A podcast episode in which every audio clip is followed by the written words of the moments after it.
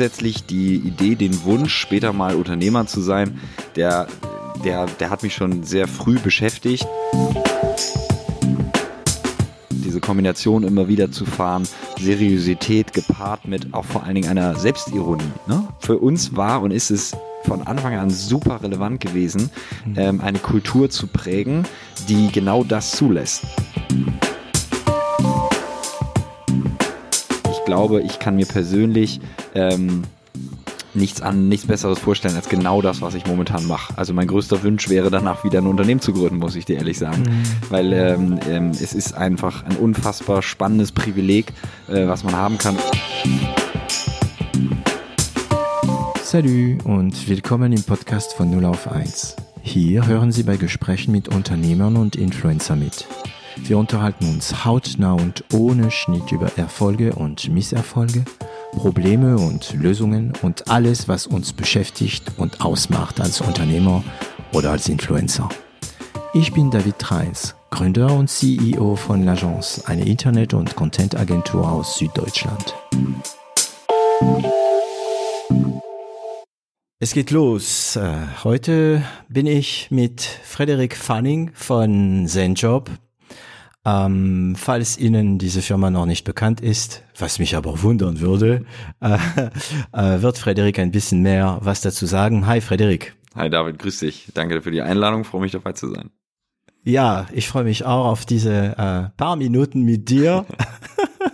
ironisch, ironisch. Ähm, Könntest du uns mal, also ich überlege gerade, ob ich dir erstmal frage, über Zenjob was zu sagen oder über dich, aber du bist das äh, Zentrum meines Interesses. Ähm, deshalb könntest du uns mal kurz was über dich erzählen, Frederik? Sehr gern. Ähm, ich bin 32, komme ursprünglich aus Hamburg, ähm, bin jetzt aber auch schon seit sechs Jahren, sechseinhalb Jahren in Berlin. Ähm, habe eine Zeit lang auch verschiedene Stationen in Deutschland erlebt, war äh, erst äh, habe ich naja, wir können ja mal anfangen, weil nach der Schule, nach dem Abitur in Hamburg bin ich ja. erstmal bei der, bei der Bundeswehr gewesen, habe meine Wehrpflicht Aha. da gemacht, ja. Das war, war glaube ich, noch. Pflicht noch? Ja, das, ich war so, ich glaube, der vorletzte Jahrgang. Ähm, da war es noch ja, Zivildienst oder Wehrpflicht und äh, okay. war eigentlich auch ganz witzig, weil ich damals ähm, mir es auch sehr genau überlegt habe, ob es denn nun sein muss oder nicht. Die Alternative war so ein bisschen zu gewesen, nach Spanien zu gehen, Spanisch zu lernen, dort neun Monate zu arbeiten und ähm, aber äh, ich hatte nicht wirklich was. Und du musst dich dann ja doch irgendwie attestmäßig gut vorbereiten. Aber ich habe ja. das Glück äh, letztendlich, dass alles soweit passt und äh, habe dann auch kurz vorher entschieden, entschieden zu sagen, nee, komm, ähm, ich mache das gern mit und war neun Monate in Lüneburg, also in der Nähe von Hamburg und muss im Nachhinein auch sagen, würde ich auch jedes Mal wieder so treffen, die Entscheidung. Sehr spannend. Teilweise auch Brücken, die man jetzt bis zu Zenjob ziehen kann oder äh, allgemein aufs Unternehmertum kommen wir vielleicht später sonst ja. noch zu. Aber ähm, genau, das habe ich neun Monate gemacht und bin dann nach Passau gegangen, ins tiefste Bayern Grenze zu Österreich und äh, Tschechien und habe da angefangen, Jura zu studieren. Ähm, grundsätzliche Motivation dahinter war ein bisschen, äh, Großvater war Strafrechtler, ähm, immer eine Person, die ich sehr spannend fand, äh, stark respektiert habe, wollte allerdings immer mit Jura in die Wirtschaft gehen und nicht Rechtsanwalt werden wie er.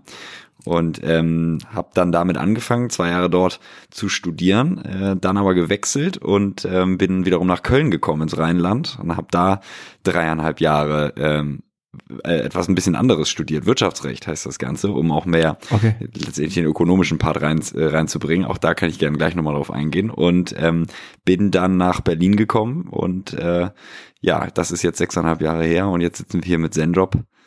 Das so im Okay. Groben. Okay, ist ein großes Paket. Ähm, jetzt schon mal eine Sache interessiert mich. Ähm, aber bevor ich ähm, wir weitermachen, habe ich dir vor der Sendung gesagt, du sollst auf den roten Knopf drücken von deinem Mikrofon, oder? Ich schau mal kurz, aber es sieht alles gut aus. Also es leuchtet es und ich habe den Knopf gedrückt. Okay, sehr cool. Weil wir hatten einmal jetzt Probleme und ich glaube, ich bin jetzt ein bisschen, ähm, äh, ja, ich habe das ständig im Kopf, dass es einmal bei 0 auf 1 keine gute Qualität gegeben hat. Ähm, Okay, also du warst beim Militär, in welche Waffe? Sagt man Waffe auf Deutsch? Spricht man von, also äh, Luftwaffe? Ja, genau. Ja, genau, Luftwaffe kannst du sagen. Ich war bei den äh, Panzeraufklärern oder eigentlich Aufklärern äh, in Lüneburg. Ähm, sehr, sehr traditioneller Bereich. Sind quasi immer die Ersten an der Front. Ähm, und ähm, ja, es war also war in der Tat eine sehr spannende Zeit einfach deshalb, weil du eben gelernt hast, dich auch mit vielen Befehlen oder Dingen auseinanderzusetzen, bei denen du jetzt vielleicht, wenn du zu viel es hinterfragen würdest, dann auf die Idee kommen könntest, es vielleicht nicht zu machen. Und mhm. ähm, das war sehr, sehr spannend. Also wir waren auch eine sehr gemischte Truppe. Es waren letztendlich, ich glaube, zehn Prozent Abiturienten dabei, Realschule dabei, Hauptschule dabei, keine Abschlüsse dabei. Und ich glaube, das hat äh, mal sehr klar aufgezeigt, wie viele verschiedene Perspektiven es auch einfach gibt, Hintergründe gibt, Ansichten gibt und äh, das in Kombination mit Feldwebeln oder Oberfeldwebeln, die was deine Vorgesetzten ähm, auch teilweise vielleicht auf eine spannende Art und Weise zu einem gewissen Entscheidung kommen, die es eben nicht permanent zu hinterfragen, sondern es einfach mal zu machen. War, zu machen, ja. ähm, ja, war deshalb wirklich eine sehr spannende Zeit, gerade zwischen Abitur und Studium. Eine Zeit, in der man sich mal bewusst damit nur auseinandergesetzt hat, auch mal es etwas zu machen und nicht immer nur permanentes zu hinterfragen. Ja, ich glaube, das Militär ist wahrscheinlich eine der letzten Orte äh, in unsere, sagen wir mal, westlichen Gesellschaften, wo die Leute lernen, dass sie den Mund halten sollen, nicht alles hinterfragen sollen und über bestimmten Themen einfach keine Ahnung haben. Ja. Äh, ja Relativismus gibt's da nicht, ne? Nein, und das ist aber, ich glaube, in Teilen auch wirklich essentiell, ne? Also ich meine, ähm, um das mal kurz vorwegzunehmen und die Brücke zu bauen, man erlebt es halt auch immer wieder bei unserem Unternehmen. Es gibt auch mal Bereiche, da musst du es dann auch einfach mal machen. Und manchmal kannst du anderer Meinung sein. Man das, glaube ich, teilweise auch im Englischen disagree and commit. Eine Sache, die ja. wir auch gelernt haben ein bisschen früher, als wir uns ein bisschen damit auseinandergesetzt haben, wie Teams miteinander funktionieren, egal ob auf hierarchischer Ebene oder auf gleichem Level. Und es ist ein essentieller Bestandteil. Manchmal ist auch einfach zu akzeptieren und zu machen, weil wenn du am Ende in einer Struktur lebst, wo permanent jeder alles Mögliche hinterfragt, dann wirst du auch nicht weiterkommen. Ja, ja, ja. Es, man braucht Strukturen, die hinterfragen man braucht natürlich Menschen, die hinterfragen, aber manchmal stimmt, also die Brücke stimmt, es, es war ja die Gedanke, die ich im Kopf hatte. Manchmal, wenn wenn du, also ich habe das Problem, ich bin halt Marketing-Spezialist, mhm. ne? Und Marketing ist wirklich ein Thema, bei dem jeder denkt, eine Ahnung zu haben. Weil ja. er, also schon ja. wenn es um Werbung geht, wird einfach eine Werbung analysiert, äh, so richtig stiefmütterlich, wie man in, in im englischen Raum sagt. Ne? Ähm, und jeder hat eine Meinung dazu. Und manchmal ist es ja wirklich so, dass ich Sachen sage, die vordergründig total schwachsinnig sein könnten, also Sachen verlange von Mitarbeiter oder von Freelancer und und dann verstehen sie nicht warum. Und dann hast du die Möglichkeit, entweder erklärst du und dann verstehen die das, aber du verlierst manchmal echt lange, ne? Oder du ja. erklärst nicht und sagst, hey, mach's einfach. Ja. Nein, aber bei Militär ja. Es ist, es ist vor allen Dingen auch gerade der Kontrast. Ne? Also ich glaube vielleicht auch, dass das Entscheidende ist. Es ist auch nicht so, dass das jetzt die maßgebliche Kultur sein sollte. Und es ist auch ganz sicher keine, die wir pflegen. Aber gerade im Kontrast zu eben, was man äh, in der Schule erlebt und dann auch später im Studium, ist es natürlich umso interessanter, auch mal eine kurze Phase zu haben, wo man auch genau diesen Teil lernt. Weil ansonsten ja. ähm, kommt man ja auch gern mit hohem Rost dahergeritten. Und genau wie du gerade sagst, meint zu allen Themen eine Meinung zu haben. Das geht uns ja auch nicht anders. Und äh, es gibt einige Bereiche, da kann man nicht mal eben kurz eine Meinung haben, zum Beispiel ja. Product and Engineering, also unser ganzer Tech-Bereich. Äh, und es gibt andere Bereiche, da kann man mal schneller eine zu haben. Was aber natürlich nicht heißt, dass man sie deshalb gleich artikulieren muss oder geschweige denn, dass sie richtig sein sollen. Ja, ja, ja. Und ähm, ich, ich witzigerweise, ich, ich hatte demnächst das Thema mit einem äh, Krankenpfleger, Bekannter von mir, ähm, ein sehr involvierter äh, Krankenpfleger. Und das ging um, um die Impfung, ne? Mhm. Und ähm, jeder hat da seine Meinung, die Gegner sind dagegen, die Befürworter sind dafür, aber im Grunde genommen haben wir alle keine Ahnung. Wir ja. haben keine Ahnung, ob, ob, ob es Corona aus einem Labor, Labor kommt oder nicht, ob die Impfung gut ist oder nicht, ob man uns Chips reinspritzt oder nicht. Ähm, wir haben alle keine Ahnung und am Ende geht's nur darum, wem glaubst du? Ja, das stimmt. Ne? Ja, Oder also ob Bill Gates Kinder also im Keller hat, ja. Also ich, der, ja, also der, ich, aber du hast vollkommen recht. Ich äh, persönlich würde wahrscheinlich nicht weder glauben, dass da Chips äh, implantiert werden, noch dass Bill Gates irgendwelche Kinder entführt. Aber ja. äh, du hast trotzdem recht. Am Ende ist es immer eine Frage, wem glaubt man? Wo geht man mit? Ja. Ja, ja, ja, ja. Und das ist so, deswegen mag ich heute noch sehr äh, Voltaire, also ein französischer ähm, Philosoph und Schriftsteller, weil er schon damals, äh, ich glaube, das ist in Zadig, ähm, von diesen einen sprich, ich glaube, das ist Candide, ich weiß nicht mehr welcher, ähm, der irgendwie sich mit einem Thema befasst hatte und über alles so, über die Details alles kannte und so weiter und so weiter und irgendwie zu visionär wurde und wurde dadurch verdächtigt. Und bei Bill Gates, ich meine, Bill Gates seit, ich weiß nicht, seit 20 Jahren sagt er, hey, wir müssen aufpassen mit Viren, wir müssen aufpassen ja. mit Viren.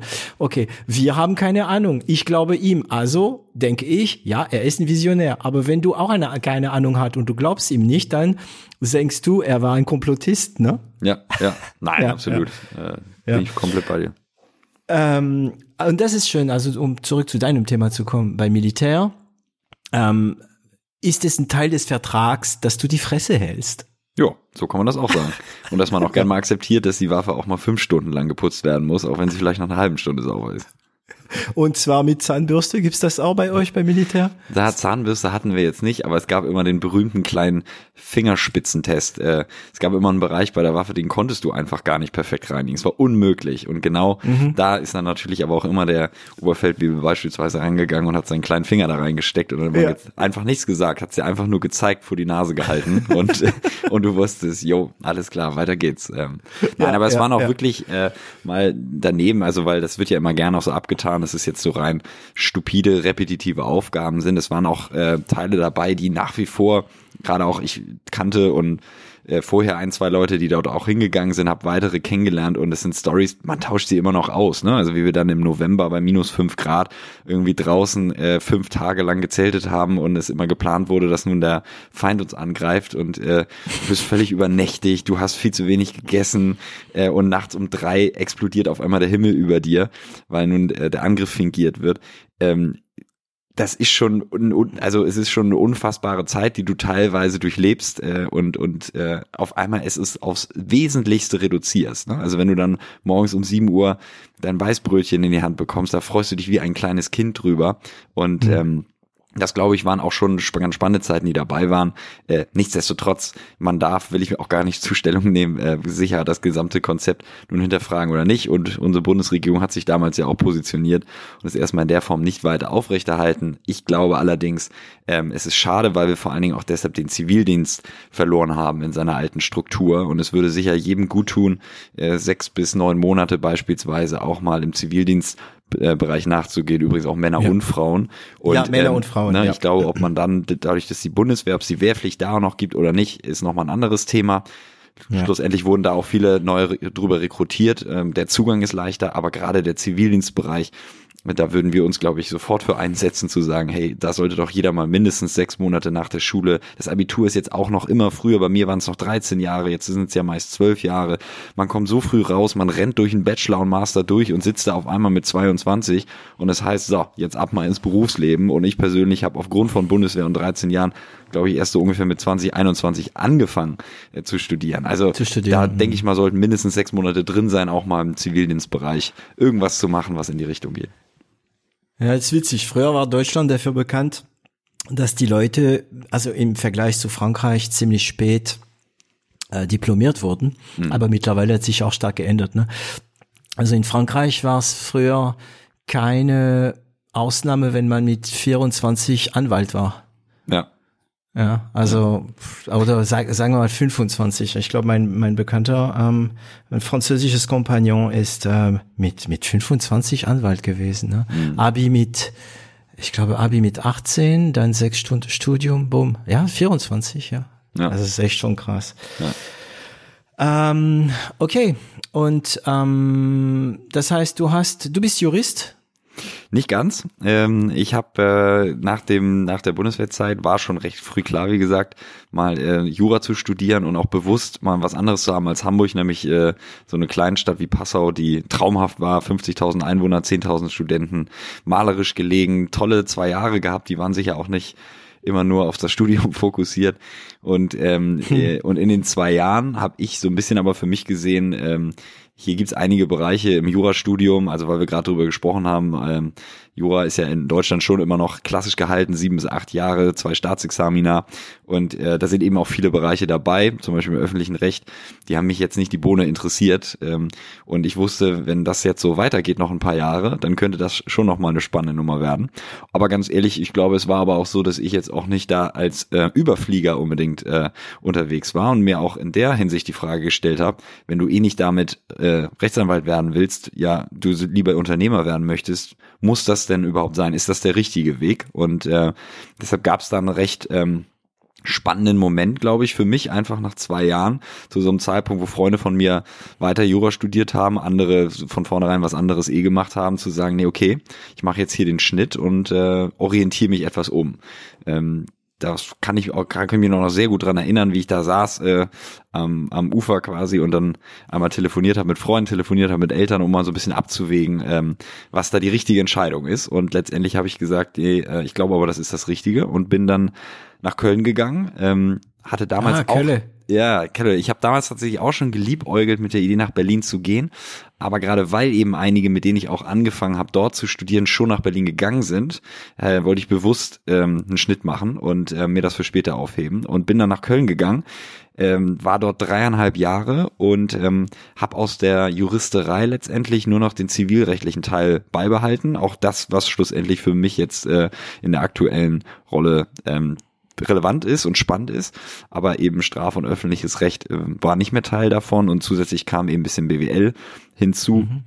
Das Ganze nennst du dann am Ende Wirtschaftsjurist, ähm, etwas, was im anglosächsischen Bereich alles schon viel weiter vertreten ist, also ein Bachelor of Laws äh, zu machen und dann auch ein LLM später, ähm, ist dort deutlich üblicher, aber in Deutschland war es noch neuer und es ist immer noch etwas neuer. Und ähm, da war ich äh, dreieinhalb Jahre ähm, und habe eine sehr geile Zeit gehabt, muss ich sagen. Hab das die ganze Region und die sehr Leute geile sehr Zeit klingt ja nach, ja nach Student. Nee, also ja und auch, äh, aber auch weil, weißt du, ich wie gesagt komme aus Hamburg, war eine Zeit lang in Bayern, in Köln und jetzt in Berlin. Deshalb habe ich ein paar Flecken von Deutschland kennenlernen ja. dürfen und äh, muss nach wie vor sagen, die Zeit in Köln, aber vor allen Dingen die Kölner oder die Menschen aus der Region, es ist einfach unschlagbar. Ne? Ähm, mhm. da, äh, das ist eine Herzlichkeit, eine Offenheit, die dann vielleicht die ein oder andere Schönheit, die die Stadt jetzt nur nicht unmittelbar mitbringt, sofort wettmacht. Und äh, jedes Mal, wenn ich auch jetzt wieder mal da bin, genieße ich sofort. Ähm, und äh, das habe ich dort auch so in den dreieinhalb Jahren äh, erfahren, muss ich sagen. Und habe da, ähm, was vor allen Dingen aber neben dem Studium ganz spannend war, ähm, habe ich mich ähm, da zum ersten Mal wieder mal mit äh, dem Unternehmertum eigentlich konkret auseinandergesetzt und äh, habe angefangen in einem Startup zu arbeiten für mobile Espresso Bars.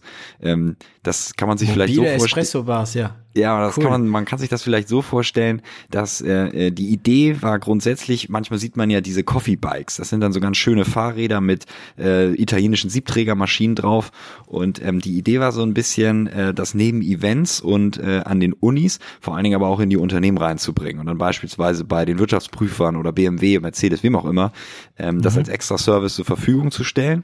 Das Ganze war aber nicht in dieser sexy Optik gedacht, sondern ganz anders äh, Europaletten normiert ähm, also ganz deutsch letztendlich gedacht, damit es überall reinpasst und und und äh, man es ja überall durchschieben kann. Und ähm, das war total spannend. Also wir waren sechs, sieben, acht Leute und ich durfte recht eng auch mit dem Gründer so ein bisschen zusammenarbeiten und das hieß dann offiziell Werkstudent Business Development, war dann aber so letztendlich äh, vom Kaffee machen bis hin zu abends beim Essen mal überlegen, wo die Reise des Unternehmens noch hingehen kann. Und ähm, das war sehr, sehr, hat viel Spaß gemacht, hat einen wieder mich wieder ein bisschen näher rangeführt an das Thema und schlussendlich auch die Leidenschaft für Kaffee äh, nochmal ganz anders äh, aufleben lassen. Ähm, also ups. es gibt eine, es gibt eine Folge von 0 auf 1, ich muss mein Handy jetzt auf lautlos machen, merke ich gerade. Ähm, es gibt eine Folge 0 auf 1, die, da geht's nur um, um Kaffee. Mhm. Äh, die kannst du vielleicht anhören. Das ist äh, die von ähm, ähm, jetzt Pasquale, ich habe seinen Nachname vergessen, weil Pasquale De Falco von La Marzocco. Oh, La Marzocco. Äh, ja. ja. genau. Und er ist ja der Geschäftsführer für Deutschland und erzählt auch die Geschichte von äh, La Marzocco und das ist eigentlich eine amerikanische Kaffeemaschine-Marke. Ursprünglich nicht, aber mittlerweile ah, schon. Okay. Ja. Und das, ähm, ähm, das ist auch ähm, irgendwie in seiner Geschichte hörst du schon mal dieses Startup-Feeling aber es ist ja keine Startup gewesen. Ne? Aber äh, hörst dir mal an, das ist Mach interessant. Ähm, ja. Als dann, äh, ich glaube, wie heißt diese große Kaffeekette, die amerikanische Starbucks. Die wir auch bei Starbucks, ich glaube, Starbucks kam und klopfte an der Tür und wollte Kaffeemaschine und so. Kannst dich vorstellen, was das dann ist, ne? Ja, dann ja. waren die an den Punkt, wo die sagten, ja, ja, geht, aber die haben keine Ahnung gehabt, ob es geht oder nicht. Die haben es vermutet nur, ne? Ja. Ähm, hattest du schon damals ähm, als Student oder als äh, du da ähm, bei diesen Jungs äh, gearbeitet hast, oder Mädels, ich weiß nicht. Ähm, hattest du schon mal im Kopf die Idee, ich will mein eigenes, meine eigene Firma gründen? Äh, ja, ähm, da würde ich ah. äh, theoretisch wahrscheinlich aber auch noch weiter vorne anfangen. Also ich glaube, okay. ähm, äh, grundsätzlich die Idee, den Wunsch, später mal Unternehmer zu sein, der, der, der hat mich schon sehr früh beschäftigt, ähm, vielleicht auch ein bisschen familiär geprägt. Mein Vater, der Unternehmer äh, ist und war, ähm, und ähm, ich auch viel am, am Tisch mit meinen Eltern zusammen äh, auch als ich schon jünger war, mich immer viel über so, ja, die Themen auseinandergesetzt habe, zuhören durfte und irgendwann später auch mal ein, zwei Sätze dazu im Kopf hatte. Ähm, und ich das immer faszinierend fand, letztendlich ähm, selber etwas zu starten, etwas zu machen, äh, bei dem man 100 Prozent dahinter steht, aber bei dem man vor allen Dingen auch gemeinsam mit einem Team und damit ist bewusst jetzt nicht nur jetzt Mitgründer beispielsweise gemeint, sondern eben alle die gerade zu Beginn, wenn du eben auch zu 10, zu 20, zu 50 bist, äh, an einem Strang ziehen, äh, äh, sich gemeinsam, um es mal direkt zu sagen, den Arsch aufzureißen, das ist eine unglaublich motivierende und inspirierende Sache. Und äh, das fand ich für mich immer unglaublich erstrebenswert, was nicht heißt, äh, dass sich das die ganze Zeit wie ein Faden durchgezogen hat, sondern es gab dann eben auch so die Momente, naja, musste ja doch vielleicht mal erstmal Berater sein oder erstmal versuchen, ne, im Unternehmen zu mhm. arbeiten oder oder. Aber es war schon immer irgendwo ein bisschen der Wunsch da und der hat sich dann durch diese Zeit auch wieder bei den ähm, bei dem Startup äh, konkretisiert letztendlich. Ähm, also das ist interessant, ne? Dein, äh, ich glaube, das war dein Opa, war äh, mhm. also Anwalt, mhm. Straf, Strafanwalt. Also das sind auch nicht die einfachsten Jobs, ne? Ähm, nee. Deine Eltern Unternehmer mhm. und irgendwie hast du, also du hast Jura, Jura studiert und bist Unternehmer geworden. Also irgendwie hast du dich von beiden anscheinend ein bisschen was abgeschnitten. Stimmt. Du lächelst ganz breit, scheint. Ja, nee, das stimmt. Nein, ja. du hast vollkommen recht. Also ich glaube, das eine ist eben die Herangehensweise an Probleme und wie man Probleme lösen kann. Das war auch etwas, was ich immer sehr spannend am Jurastudium generell fand. Ähm, mhm, äh, mhm. Gerade auch, ähm, weißt du, du merkst das ja auch ein bisschen in der Schule, wo dann vielleicht ein bisschen auch deine Stärken drin liegen und ähm, die lagen bei mir definitiv nicht im mathematischen Bereich. Das hat sich auch komischerweise okay. heute nicht mehr geändert. Ähm, und äh, hingegen war ich, glaube ich, immer besser situiert in, in den Fächern, äh, ja, Deutsch beisp beispielsweise oder konnte mich argumentativ immer sehr gut mit anderen oder auch mit Lehrern auseinandersetzen. Ähm, fällt mir gerade ein, äh, das hatte meine Mutter letztes Mal wieder erzählt, dass meine Grundschullehrerin bereits äh, immer wieder mal darauf hingewiesen hat, wie ich anfange, im, am Ende, wenn es dann die Noten gibt, das war natürlich eher so vierte Klasse dann, aber da schon angefangen habe, immer über die Noten zu diskutieren. Und ähm, naja, aber grundsätzlich fand ich so ein bisschen die Herangehensweise ähm, ähm, spannend, sich, wie man sich in der juristischen Denkweise mit Problemen auseinandersetzt und sie dann in ihre Einzelteile zerlegt, um am Ende zu einer Lösung zu kommen. Ähm, und äh, das hat mich ein bisschen immer dahin getrieben. Aber wie gesagt, immer mit der Perspektive, trotzdem ähm, Unternehmer zu werden und nicht äh, Rechtsanwalt zu werden, wo, obgleich ich den Beruf trotzdem super spannend finde und auch äh, interessant finde und jetzt bei Zenjob selber ja auch viel ähm, mich mit diesen Themen auseinandersetzen darf und auch bei mir im Team Juristen, Volljuristen, Anwälte dabei habe und ähm, da schon eine, eine starke Nähe ist und geblieben ist, ja. Ja, also du bist anscheinend mehr Analyst als Synthetiker, ne? Also du analysierst lieber als Synthet zu synthetisieren. Ähm ich glaube, mir fällt es einfach manchmal leichter, ähm, mich mit den mit Problemen auf ähm, von einer argumentativen Ebene zu nähern oder aber auch mir einen Sachverhalt in Ruhe durch den Kopf gehen zu lassen und verschiedene Perspektiven einzunehmen, als beispielsweise sehr klar stringent und logisch direkt auf die Antwort zu kommen. Also das könnte ich gar mhm. nicht. Das können andere viel, viel besser. Äh, häufiger in meiner Erfahrung bisher eben diejenigen, die etwas mathematischer geprägt sind oder man sieht das ja auch sehr stark bei unseren Entwicklern im Tech-Department, ja ultra smarte Leute, die ja häufig mit auch mit dem mathematischeren Denkansatz um die Ecke kommen. Und äh, da habe ich, wenn ich den gleichen Weg gehe, keine Chance. Ähm, aber das ist auch, glaube ich, völlig in Ordnung und nicht schlimm. So sind wir ja auch alle etwas anders gepolt. Ähm, mhm. Da gehe ich eher, wie gesagt, den eben beschriebenen Weg. Ja, das ist einfach, es ist als, äh, sagen wir mal, als Unternehmer ist es kein Problem, solange du Leute findest, die, äh, die da glänzen, wo du äh, angelst, also wo du nicht so gut bist, gut sind. Also es ist ja unser Job, Total. ne? immer diese Leute irgendwie in seine Netze zu ziehen. Ne? Richtig. Ähm, würdest du sagen, du bist eher strukturiert oder eher organisiert?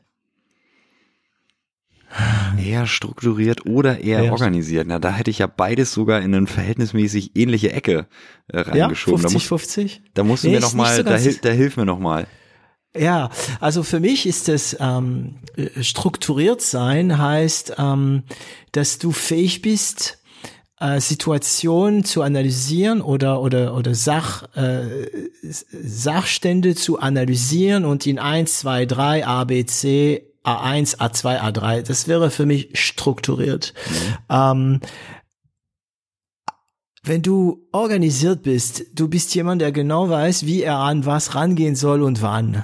Okay. Und der eigentlich, also zum Beispiel, ich bin schlecht im Termine und so weiter. Ich habe immer jemand, der das äh, macht. Oder ich, ich natürlich, ich sagen wir mal so, ich bin schlecht im Termine, wenn ich meinen Kalender nicht habe. Ja, jemand, der organisiert ist, der wird da sagen, okay, an dem Tag äh, machst du das, dann gehst du dahin, dann machst du das, dann gehst du dahin, dann machst du das und vergiss nie das und das zu machen. Ne? Ja, ja. Und ich, ich bin der Meinung, ist aber nur meine Meinung, dass dass genau wie einige Leute eher Analytiker sind und andere Synthetiker, gibt es auch Leute, die eher strukturiert sind und andere eher organisiert. Und ganz wenige glänzen in beides. Man kann aber nur in beides glänzen, wenn man Tools benutzt. Verstanden, okay. Nee, dann ähm, danke für die Erklärung. Würde ich mich definitiv eher auf der strukturierten Seite ja. einordnen. Ganz sicher nicht auf der organisierten. Das lässt mich mein Team auch immer wieder wissen. Ähm, auf eine sehr charmante Art und Weise. Von daher, ähm, nein, also absolut, äh, ich habe aber auch, muss ich dir ehrlich sagen, auch den strukturierten Teil ähm, und Herangehensweise auch etwas, was teilweise durchs Studium, aber jetzt auch stärker noch durchs Unternehmen selbst geprägt ist, ähm, gelernt und äh, mich eher dazu gezwungen, auch mal in solchen ähm, Denkansätzen äh, da drin zu bleiben und nicht zu schnell wieder chaotisch zu werden. Ne? Weil wir haben jetzt mhm, beispielsweise, genau. weil du strukturiert und organisiert ansprichst, wir haben bei uns ja auch ähm, äh, immer mal wieder auf Management-Ebene, aber auch im Team MBTI-Tests äh, gemacht. Also ein bisschen um die Persönlichkeit, um mal den Myers- mhm. und Briggs-Test einzuordnen. Und da gibt's ja, glaube ich, auch den einen ähm, der eben eher anfängt, rechtzeitig zu planen und äh, sich in Ruhe anzuschauen, was ihm noch bevorsteht. Da hätte ich eben so organisiert. ein bisschen ja genau organisiert. ähm, und da hätte ich aber trotzdem witzigerweise, bevor bevor deine Erklärung kam, auch ein bisschen den strukturierten eingeordnet. Ja. Und dann gibt's denjenigen, ich glaube, es ist J versus P, aber bin ich mir nicht ganz sicher. Und dann gibt's aber denjenigen, der bis zum Ende wartet und da muss die Deadline sein und dann kommt der Druck und dann funktioniert es aber auch irgendwie. Und da hätte ich mich halt immer in die letzte Kategorie eingeordnet und ähm, wäre mir sogar schwer gefallen, mir deshalb das Attribut des, des Strukturierten zuzuordnen. Aber bei deiner Unterscheidung würde ich definitiv Ersteres wählen. Ja, und du kannst, ähm, du kannst deswegen wahrscheinlich in diese Last Second, ne, äh, die, das, die, die ich glaube Berater äh, nennen das die Methode des Zugpferd Mhm. Nee, doch, der, nee, der Zugvogel. Das heißt, du bereitest dich im Zug vor, bevor du zum Termin gehst. Okay. Ähm, und ich glaube, wenn du fähig bist, sehr schnell eine Situation zu, die Struktur zu erkennen, ne, äh, zu analysieren, ne, dann mhm. kannst du dann schnell mal diese diese Struktur äh, stopfen mit Inhalte. Ja. Ne? Oh, wir werden echt gerade voll abstrakt. ähm, okay, also deine Eltern als du schon noch klein warst, haben sich am Tisch über Unternehmertum unterhalten, also über die Firma und so weiter. Mhm. Glaubst du, das ist ein Trumpf? Ja. Ähm, mhm. Ich glaube absolut, es bringt dir einfach eine Nähe ähm, automatisch zu dem Thema und es nimmt in gewissen Bereichen ähm, die Angst davor, es zu tun. Ähm, ich meine, das ist ja ein viel besprochenes Thema. Ähm, wie sind die Chancen gleich auch, um Unternehmer zu werden, um etwas zu gründen? Zum einen gibt es finanzielle Themen und zum anderen gibt es aber auch ähm, ja, ich würde das vielleicht mal so mit Mindset-Themen beschreiben. Und wenn wir jetzt mal bei dem Thema bleiben, dann, dann würde ich definitiv sagen, dass es ein Vorteil ist, einfach nur, weil man ein anderes Verhältnis zu Risikobereitschaft versteht und weil man äh, auch automatisch weniger Hürden sieht, die man vielleicht von außen sonst erstmal denken würde und sich sagt, nee, nee, gar keine Chance, das bringt gar nichts. Was übrigens nicht heißt, dass ich deshalb irgendwie von vornherein wusste, ja, das passt schon alles, sondern äh, ich habe auch sehr jetzt auf Zenjob bezogen davon profitiert, dass ich beispielsweise zwei Mitgründer dabei habe, die deutlich erfahrener sind als ich, die teilweise auch schon mehrere Unternehmen gegründet haben und quasi genau. die Angst, die ich in dem Bereich noch, noch hatte, weil ich dieses Praktische nicht hatte, mir natürlich das auch nochmal nehmen konnten, um zu zeigen, einfach am Ende probier es aus, mach es einfach. Das sind jetzt so lauter schlaue Sprüche, äh, die ich jetzt vielleicht mal Leuten erzählen kann, wenn ich gefragt werde, ähm, würde ich das immer, immer wieder erzählen. Also rede viel über die Idee zum Beispiel. Das hätte ich nie gedacht vorher. Ich dachte immer, oh Gott, red bloß nie darüber, behalt das für dich, sonst kopiert jemand. Völliger Schwachsinn. Also teil die Idee, dass das jemand kopiert. Es ist viel wahrscheinlicher, dass du eher dadurch scheiterst, weil du nicht darüber gesprochen hast zum Beispiel. Aber auch vor allen Dingen dieser ganz blöde Spruch, vielleicht einfach machen oder machen kommt von machen oder wie man es auch immer nennen will. Man muss es halt am Ende testen, weil man immer Ausreden findet, wieso man es jetzt nicht macht. War bei uns auch nicht anders. Selbst mit den erfahreneren Jungs war es genauso, dass es immer zwischendurch Momente gab, ah, sollen wir jetzt wirklich live gehen? Sollen wir jetzt wirklich die Lizenz beantragen? Sollen wir, ne? Und so geht's genauso weiter. Aber um nochmal auf die Frage zurückzukommen, absolut. Also ich glaube, es gibt dir einfach mental einen Vorteil, dass man näher an dem Thema dran ist und die Risikobereitschaft etwas anders ist. Mhm. Und hattest du also ich weiß nicht, wahrscheinlich hast du das nicht bemerkt. Deswegen ähm, ist das wahrscheinlich auch von mir nicht eine Frage, sondern eine Aussage. Ähm, du hattest wahrscheinlich auch viele Antworten, die andere nicht hatten und die für dir, für dich selbstverständlich waren, weil man stellt sich halt Fragen, ne? Und dadurch, dass du oft, dass du als Kind in diesen Bad gefallen bist, ähm, hattest du bestimmt Antworten, die andere nicht hatten, aber diese Antworten hast du, hattest du, ohne es zu wissen. Ne? Ähm, also einfache Sachen, wenn, wenn eine Band zum Beispiel anfängt, Erfolg zu haben und Geld zu verdienen. Wer mhm. denkt schon an den Steuer? Es ist so selbstverständlich. Aber wenn keiner Unternehmerfamilie ist und so weiter, dann hat er da die Antwort nicht. Was mache ich, wie mache ich das und so weiter. Mhm. Du hast bestimmt schon einige Antworten gehabt, was das Unternehmertum angeht, oder? In deine kleine Tasche. Ähm, das ist eine gute Frage. Also ich glaube, was das teilweise noch stärker gebracht hat, war, dass du, wenn Probleme auftauchen, oder wir müssen jetzt ja immer Herausforderungen sagen, ähm, dass du automatisch ein anderes Grundgerüst hast, wie du damit umgehst. Ähm, du bist ruhiger, ähm, du lässt es nicht ja. so sehr verunsichern, du fängst nicht gleich an zu schwitzen, sondern du kannst, ähm, und teilweise nochmal profitiere ich da glaube ich schon, aber auch mit dem Jura-Background, du gehst einfach anders an das Thema ran. Und auch wenn du einen zwischenmenschlichen Disput hast, äh, ist es dir anders möglich, darüber ein bisschen zu reflektieren. Und ähm, du hast einfach ein paar Probleme schon gehört, du hast ein paar Sachen schon mal mitbekommen, was entstehen kann und dass dich das aber nicht unbedingt aus der Ruhe bringen muss, sondern dass es schon am Ende für alles irgendwie eine Lösung ähm, sich finden lässt. Und das ist, glaube ich, eher das, was ich immer wieder mal gemerkt habe, wovon ich profitiere, selbst auch in Bereichen, wo es andere gab, die deutlich mehr Erfahrung jetzt rein beruflicher Natur haben als ich zum Beispiel. Ähm, das ist wirklich, das ist so ein bisschen das Werkzeugkastenthema, glaube ich, was ich sagen würde, was ich immer wieder merke jetzt ganz konkrete Themen, wie du beispielsweise ansprichst, ne, jetzt so Steuern bei der Band zum Beispiel, ich glaube, da sind eher Sachen, da haben wir auch gar nicht so, also da war ich auch zu klein oder ich, da haben wir gar nicht jetzt unbedingt immer so drüber gesprochen, mal vielleicht indirekt schon, aber ähm, da denke ich, weiß ich gar nicht, ob der Vorteil immer so viel größer ist gegenüber jemandem, der beispielsweise jetzt BWL studiert hat und äh, mhm. danach was macht. Ähm, äh, das sind dann auch schon auch Sachen, die lernen, die musst du beim ersten Mal dann alle auch mal selber sehen. Ne? Also ob das mhm. jetzt auf der juristischen Ebene ist, auf der lohnbuchhalterischen oder was es auch immer sein mag, da muss man ein paar Sachen selber einfach durchlaufen. Okay. Das heißt, du hast dieses, ähm, ein Jahr hast du gearbeitet bei diesem Kaffeemaschinenprojekt? Genau, anderthalb Jahre, genau anderthalb Jahre während des Studiums. Dann war, ähm, dann war der Bachelor vorbei und ähm, äh, dann habe ich nochmal einen ganz spannenden Ausflug gemacht, so zwei Wochen mit meinen Eltern zusammen, Südostasien, ein paar Städte gesehen, ein bisschen rumgereist. Wo? Äh, Peking war dabei, äh, Entschuldigung, Hongkong war dabei, Singapur war dabei, äh, Thailand waren wir verschiedenen Ecken und ähm, schöne Mischung aus Bangkok war auch dabei. Das war eigentlich mhm. auch, muss ich sagen, die, der coolste, die coolste Stadtstation auf der Reise. Eben. Sau viel Spaß gemacht. Ja, hat also, sau viel Spaß gemacht. Dieses ganze an Chaos. alle Zuhörer, abonniert meinen Podcast.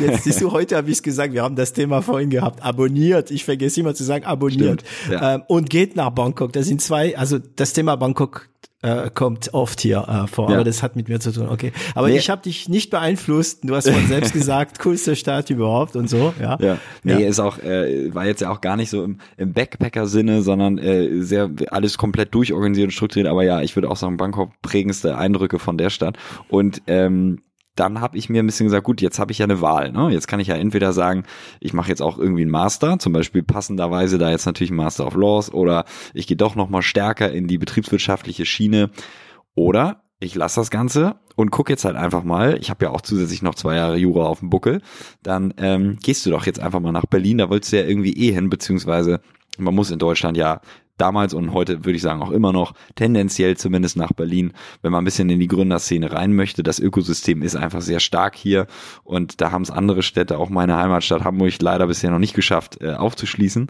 Und mhm. ähm, ich, so bin ich dann nach Berlin gekommen, habe mich beworben für ganz normal für Praktika und bin bei einer M&A-Boutique gelandet. Das kann man sich einfach so vorstellen, dass da äh, verschiedene Berater saßen, die Käufer von Startups und eben Startup-Gründer zusammengebracht haben. Und ähm, mhm das war wieder ein super spannender Einblick für mehrere Monate, um einfach mal zu sehen, ähm, was passiert denn da eigentlich so in dem Business, was ist den Leuten wichtig, wer sind so die typischen Käufer, aber auch um so ein, ja, um den Werkzeugkasten quasi ein bisschen weiter auszubauen, aber vor allen Dingen auch, ähm, um weitere Beziehungen zu knüpfen. Und ähm, so bin ich letztendlich dann auch an unseren ersten Investor gekommen, äh, Atlantic Internet, die nach wie vor auch bei uns investiert sind um wollte gern auch dort mal reinschauen eine Zeit lang, um mal zu verstehen, wie funktioniert eigentlich die Seite, also die Investmentseite, äh, mhm. bevor man was eigenes macht.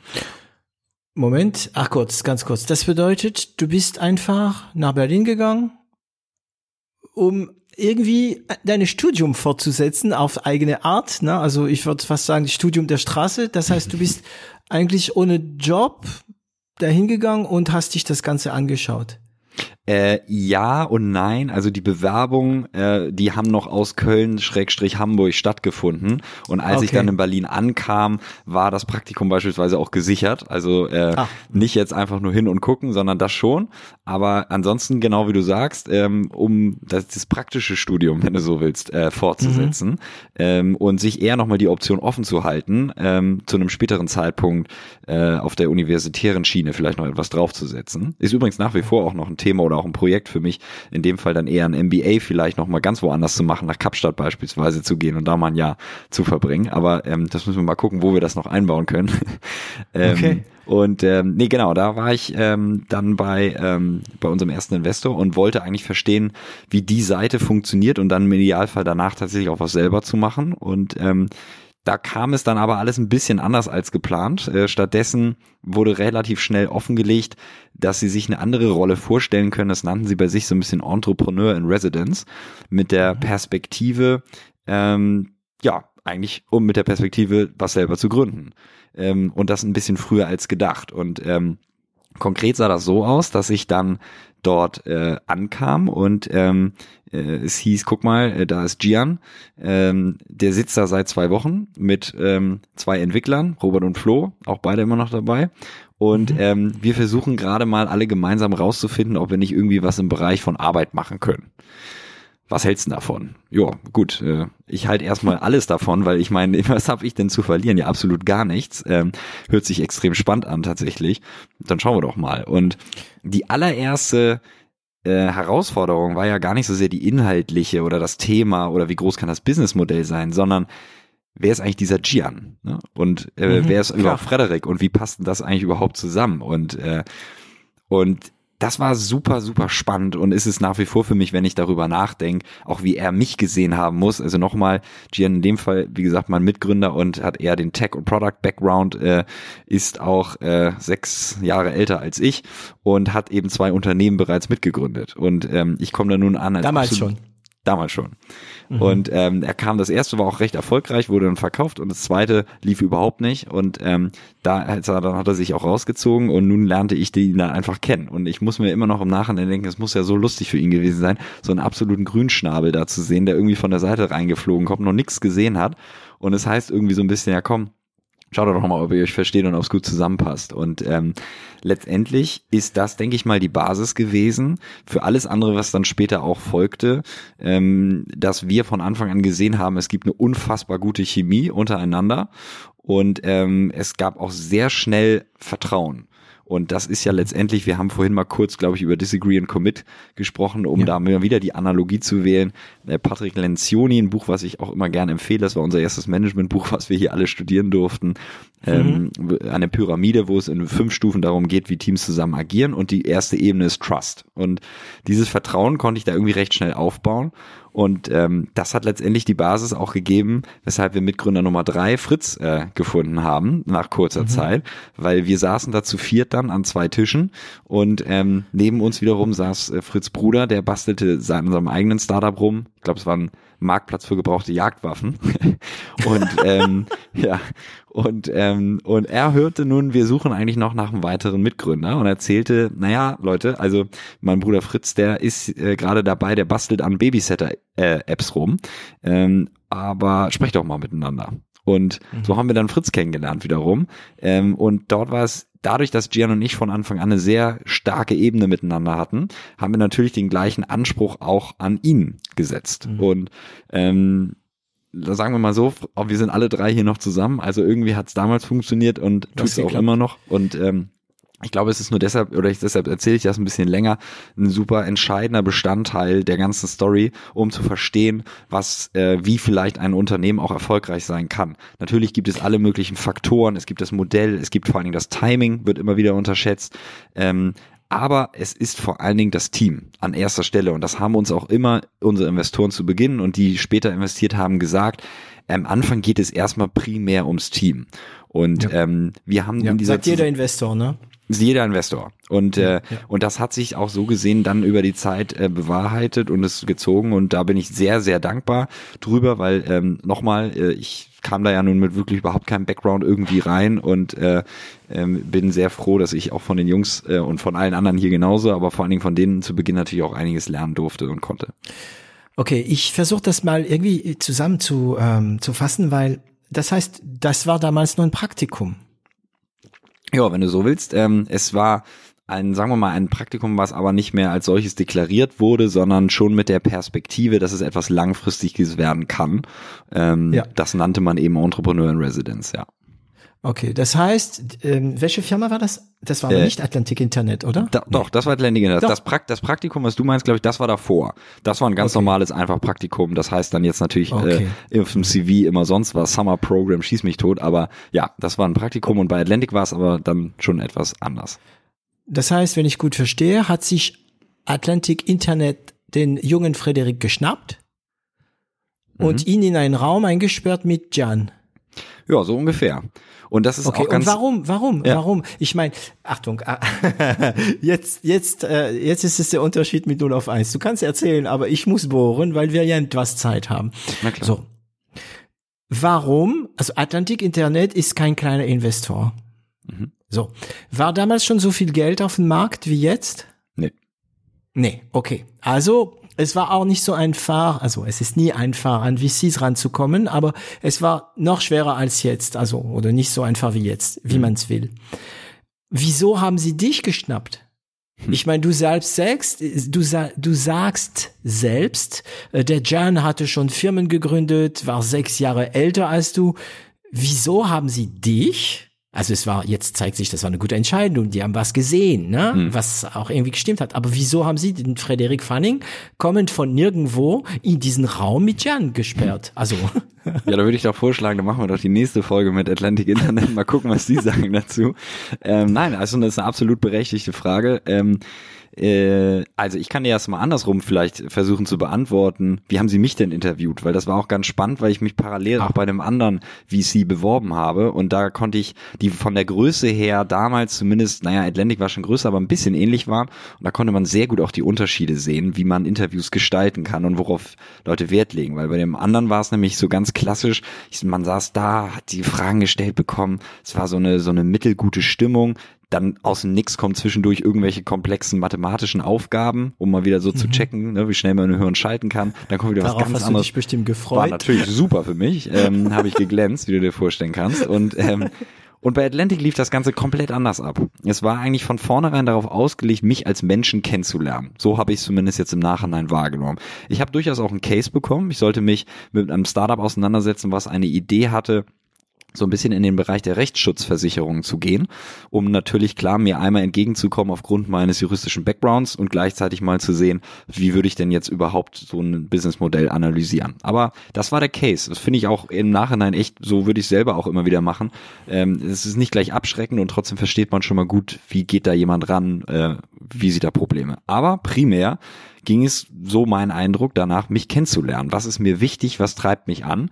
Und äh, dort hatte ich dann zwei Interviews mit ähm, ähm, mit demjenigen, der auch jetzt am nächsten an uns dran ist, weiterhin und uns arbeitet, aber auch eins, sagen wir mal, mit dem Chef von Atlantic, mit Christoph Mehr. Und ähm, das war super kurz, das waren Viertelstunde und auch dort wurden eigentlich nur ähm, Fragen gestellt, so ein bisschen, wer bin ich, was möchte ich, was ist mir wichtig im Leben, was möchte ich erreichen und so weiter und so fort. Und ich schätze mal, irgendwie habe ich anscheinend bei diesem Gespräch dann ein, zwei Sachen gesagt, ähm, die sie hören wollten, die sie gut fanden, die sie interessant fanden, bei denen sie das Gefühl hatten, okay, wenn ähm, ähm, hier etwas Spannendes dabei sein sollte, dann könnten wir uns ihn gut vorstellen als einer der Gründer eines solchen Unternehmens. Und ähm, was das am Ende dann genau ist, da müssen wir die beiden nochmal einladen.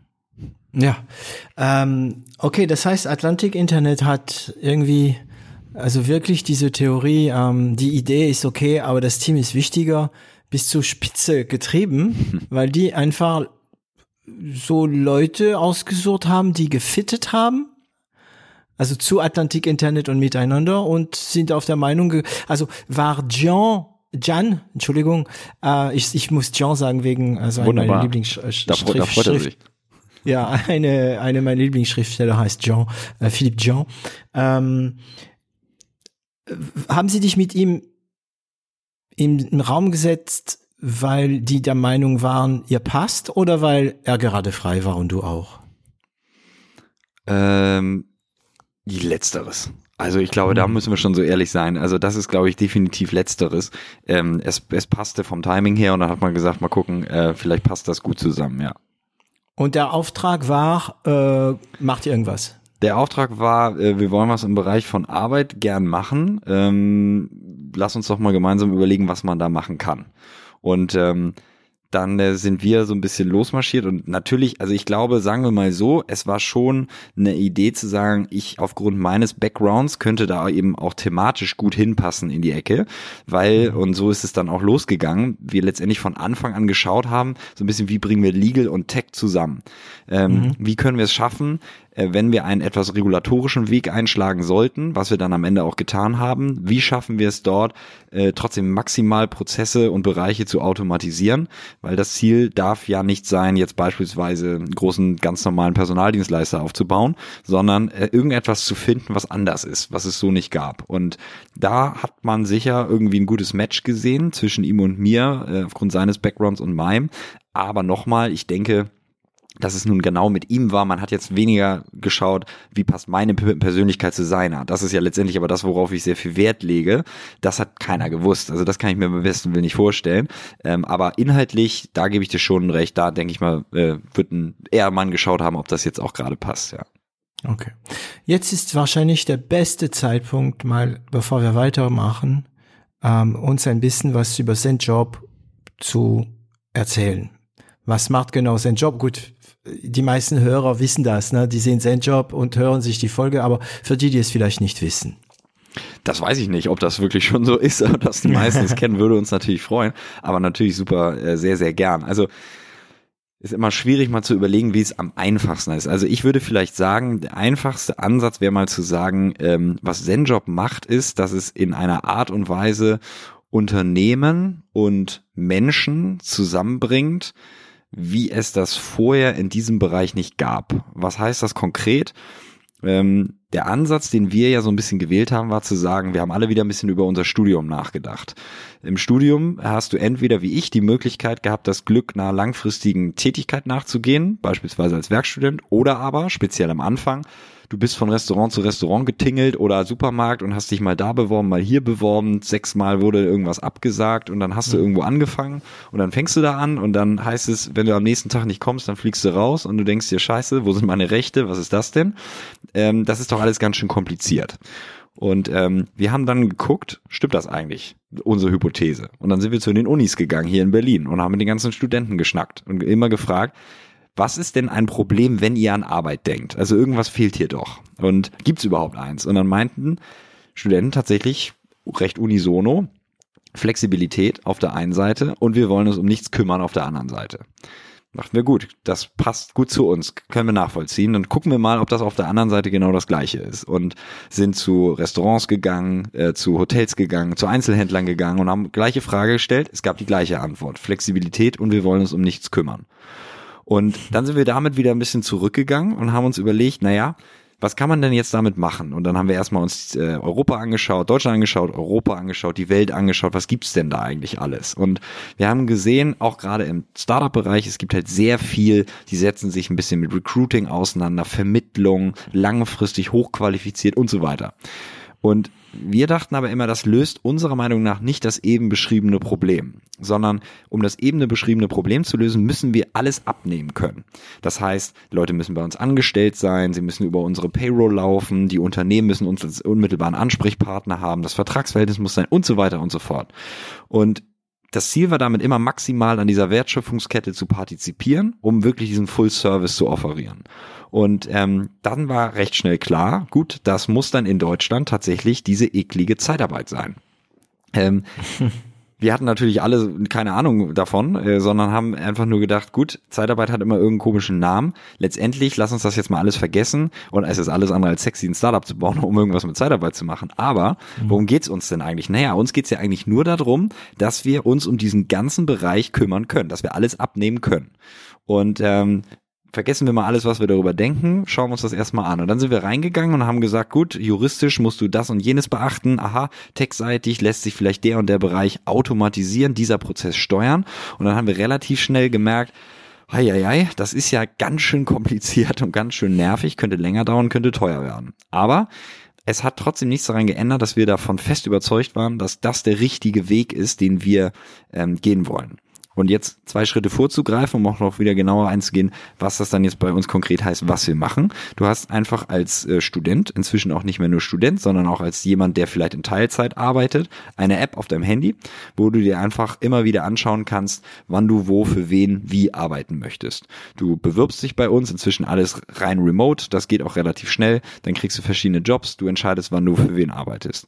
Gleiches gilt für die Unternehmen, die haben auch von uns äh, eine App bekommen, wenn du so willst, ähm, in der sie immer wieder ihre äh, ihren Demand, ihre Nachfrage an, an, angeben können, ihre Bestellung, wenn du so willst, aufgeben können.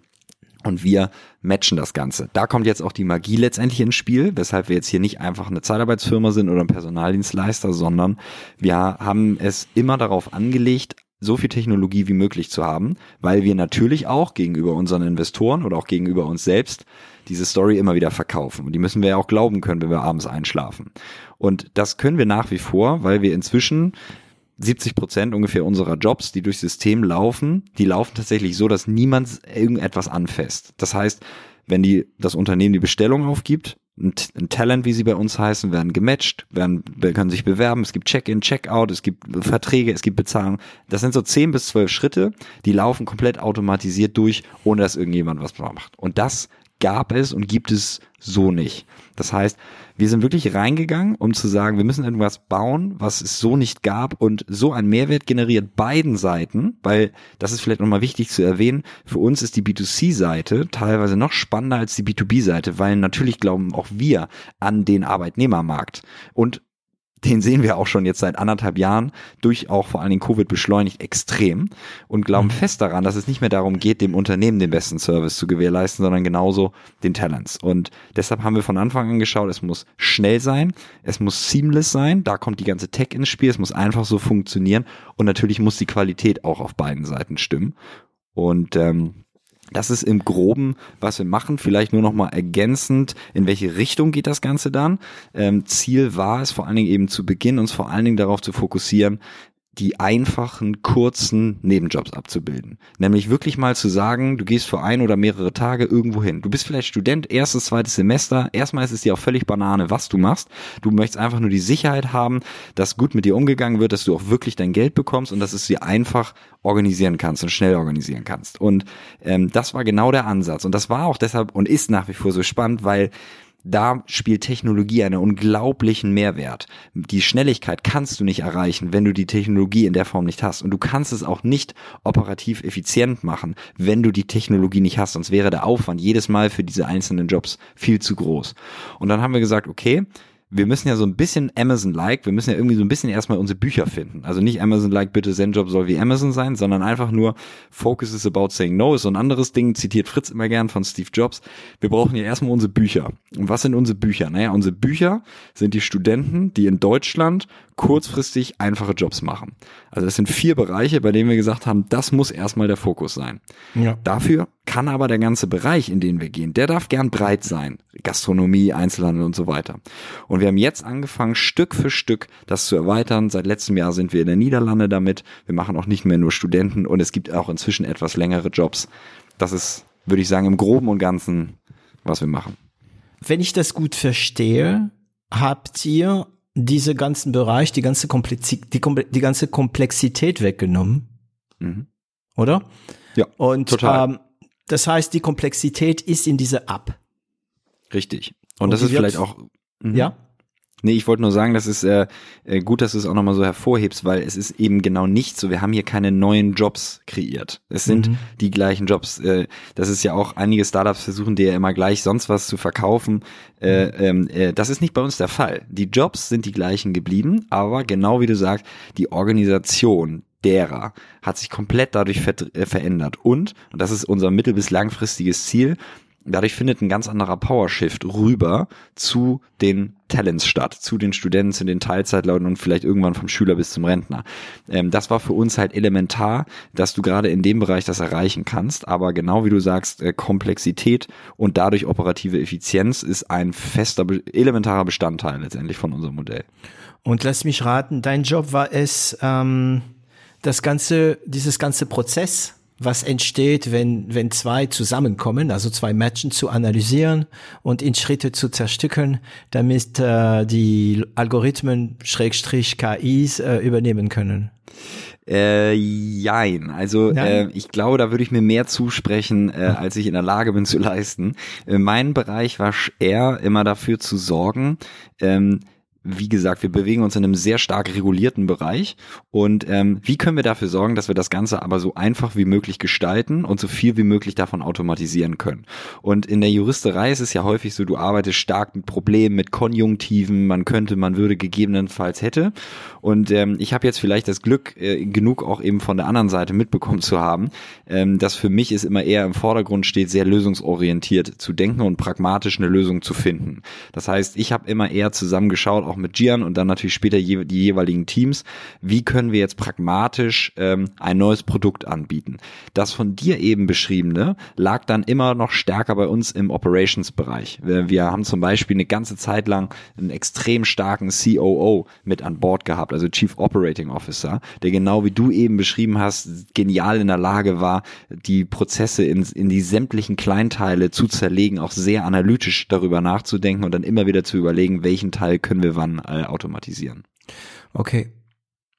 Ihr sitzt also mit Chian ähm, ich darf Sion sagen, oder? Natürlich, klar. Ihr sitzt also mit, mit äh, Sion ähm, in einem Raum, lernt euch kennen und habt die Idee von seinem Job. Also, also ich meine, diese Idee war schon von Atlantic Internet ein bisschen gesteuert. Ne? Die haben gesagt, ja, ihr könntet was in der Richtung machen, ähm, also Arbeitsrecht und so weiter.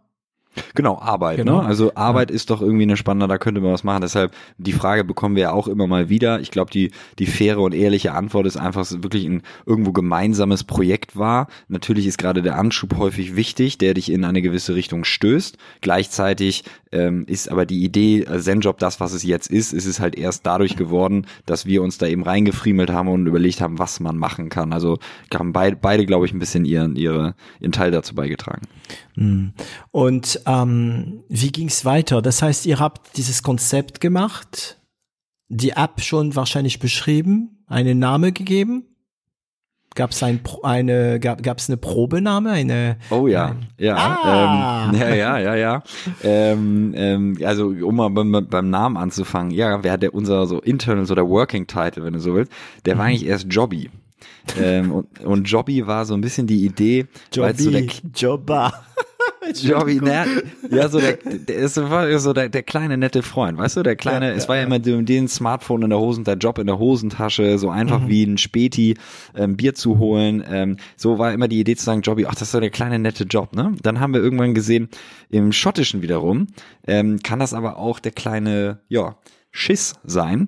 Ähm, von daher haben wir dann gedacht, na gut, dann ist das vielleicht doch nicht so smart, wenn wir in die Richtung gehen. Und es ist dann doch auch vielleicht nicht einzigartig genug. Und dann ja, das war auch noch zu ich glaube, ja, das war natürlich, war das noch vor Gründung. Also wir haben Dezember 2015 gegründet, aber im September wiederum eben angefangen, uns mit dem Projekt auseinanderzusetzen und dann saßen wir da und haben dann so eine Liste runtergeschrieben. Das weiß ich auch noch ganz gut, das war eigentlich sehr witzig, auch mit Gian zusammen und auch mit Fritz äh, waren dann bekloppte Namen dabei, so Hell Pondo und Work und, und Worker Do und ne, also in dieser blöden Startup-Logik haben wir dann genauso rumgespielt mit den ganzen Sachen und ähm, haben dann immer parallel auf der einen Seite die Domain gecheckt, ist die blockiert und ich mhm. habe immer geguckt, ist die Marke eingetragen. Und ähm, dann waren irgendwann eine Liste da, teilweise Marke nicht eingetragen, aber Domain blockiert, das hast du eben meistens, musst du ja nur überlegen, wie teuer wird's dann. Und ähm, dann kam so ein Moment, da haben wir gesagt, boah, also jetzt hast du echt überhaupt keinen Bock mehr. Dann so ein bisschen den Wald vor lauter Bäumen nicht mehr sehen. Und es hörte sich alles nur noch scheiße an. Und dann haben wir gesagt, gut, komm, dann gehen wir doch mal zu Christoph, zu Atlantic und fragen ihn mal, was er denkt. Und dann guckte er kurz drauf und ging die Liste so durch und sagte, hier, das ist auch gut. Zen-Job. Meinen wir, ja, fanden wir auch ganz gut, deshalb haben wir es ja auch aufgeschrieben. Okay, dann gucken wir uns das doch nochmal schnell an. Dann war noch Zen Job oder Zen Jobs. Viele sagen ja auch immer Zen Jobs, ist ja auch mhm. irgendwo verständlich, dass man über den Plural nachdenkt. Die Story dazu ist eigentlich auch ganz simpel. Zen Jobs hätte 30.000 gekostet, Zen Job hat nur 5.000 gekostet.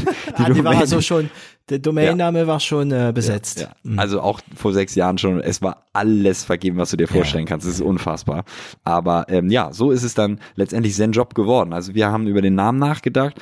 Herleitung ähm, war natürlich, dass wir so ein bisschen, also Job, klar, wir wollten irgendein Element in dem Namen haben, was auch repräsentiert, was wir machen, aber äh, gerade der Zen-Teil war für uns sehr spannend. Ähm, weil ich hatte ja immer eben angesprochen, so den Power Shift äh, zu den Talents, zu den Menschen.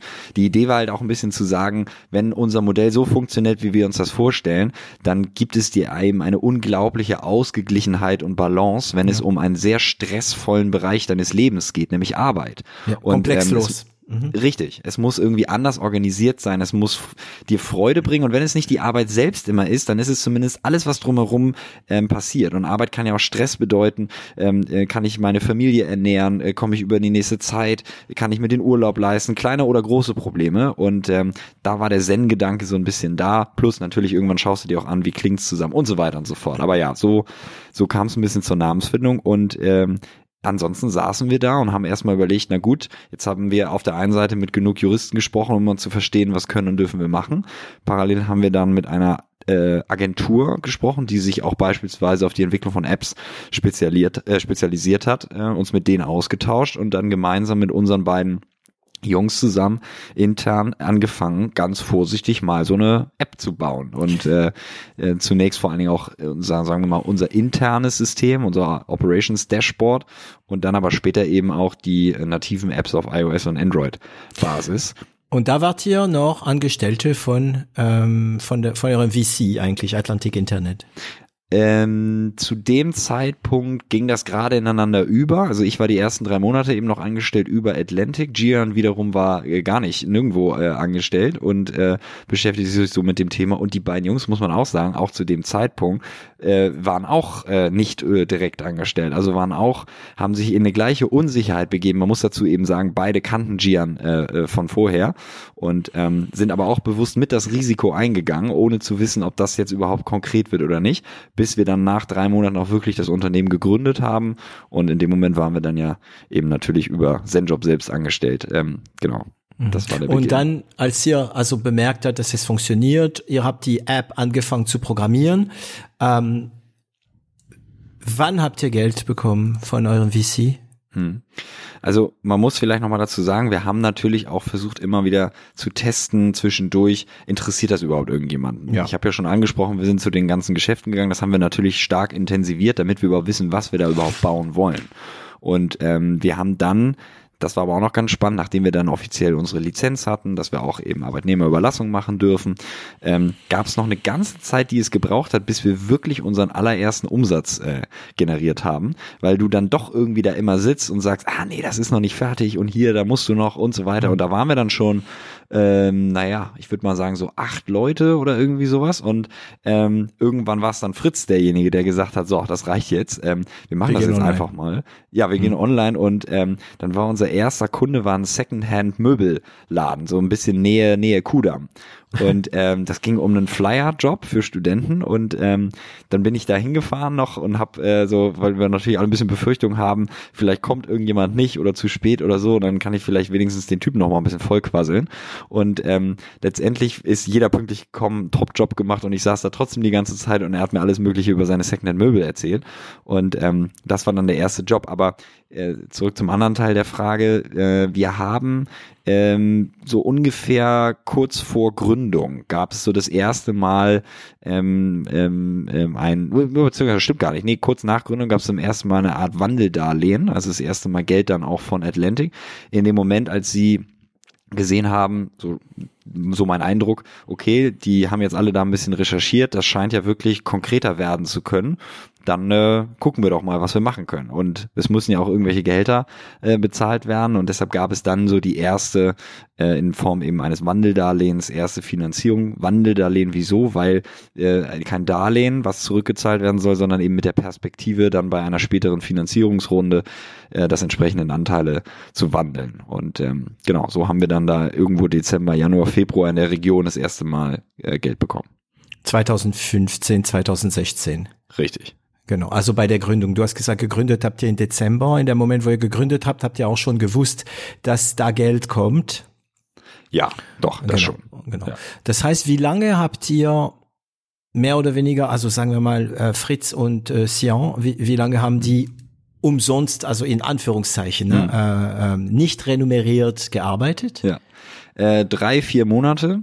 Okay. Äh, und da muss man natürlich dazu sagen, dass auch die beiden wiederum, äh, auch die Anfangsgehälter von uns, äh, die waren jetzt ähm, gerade, denke ich mal, für die beiden also wirklich eine deutlich andere Region als das, was sie nicht nur vorher verdient haben, sondern eben auch, was sie brauchten. Also so gesehen, weil deine Frage zielt ja auch ein bisschen in die Richtung ab, äh, mhm. unternehmerische Unsicherheit. Also das äh, zog sich schon durchaus noch weiter, ähm, sowohl für sie als auch für mich, nur bei mir eben mit einer deutlich anderen Perspektive auf die Dinge.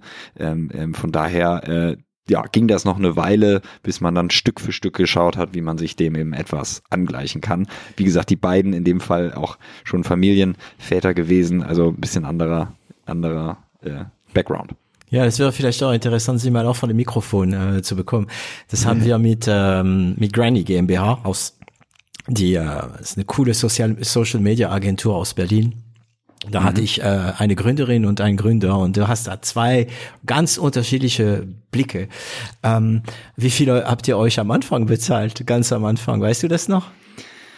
Ähm, 2500 Euro brutto pro mhm. Monat. Mhm. mhm. Ja. Für ein ähm, Geschäftsführerjob, so. Hm? Ja. Mhm. ja. Ähm, okay, das heißt, Atlantik Internet investiert in Form eines ähm, Wandeldarlehen. Mhm. Äh, ich kläre das noch kurz an, diese Wandeldarlehen, du hast es ja schon kurz gemacht, aber das heißt, sie kaufen sich spätere Anteile. Ja. genau. Okay, jetzt kommt natürlich die Frage, die alle erwarten. Ich weiß nicht, ob du diese Frage beantworten, da, be, ähm, beantworten darfst. Wie viel war da am Anfang? Ähm, wir haben zu Beginn 100.000 Euro ähm, mhm. bekommen und äh, zu einem späteren Zeitpunkt dann nochmal jeweils zweimal 50.000 Euro bekommen. Also 200.000 insgesamt. Ja. Äh, für wie lange war das schon, also womit war das Geld verbunden? Mit der blinden Hoffnung, dass wir nicht komplette Scheiße bauen und das irgendwie auch äh, hoffentlich in irgendwelche Anteile mal konvertieren könnte. Ich glaube, so so plain und simple war das Ganze. Ähm, nee, also es war ja noch nicht mal klar zu dem Zeitpunkt, wann denn überhaupt eine äh, Finanzierungsrunde stattfinden wird. Ähm, sprich, wann überhaupt die Möglichkeit besteht, dass dies in Anteile gewandelt wird. Es ist trotzdem so, dass es dort natürlich auch wieder Verträge gibt, die gewisse sagen wir mal, Grenzen einziehen und gewisse Orientierungswerte geben. Aber mhm. es würde jetzt auch nichts bringen. Du kannst jetzt nicht als Investor einfach sagen, okay, und ihr macht dann auf jeden Fall eine, weil das Timing muss ja stimmen. Also vielleicht fangen wir auch damit an und merken, okay, das war ein Riesenwahnsinn, was wir uns hier ausgedacht haben. Oder es geht alles noch viel schneller. Ähm, also zu dem Zeitpunkt äh, würde ich mal sagen, war das eher gepaart mit der blinden Hoffnung, ähm, dass die, dass wir das jetzt nicht komplett verbaseln.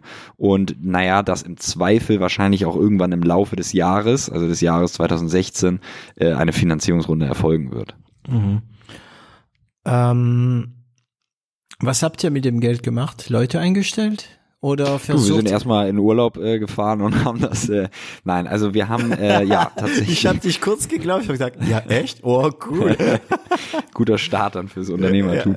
Ja. Äh, nee, wir haben ja genau wie du sagst. Also äh, ich glaube, das kann man ganz einfach beantworten. Der größte Teil wurde in Personal investiert. Wir haben ja dann eben Stück für Stück angefangen, ähm, ähm, im Marketingbereich zu schauen, im Sales-Bereich zu schauen, natürlich auch weiter im Tech-Bereich zu gucken, Finance kann und so weiter und so fort. Also da ging großer Teil erstmal ins äh, Personal.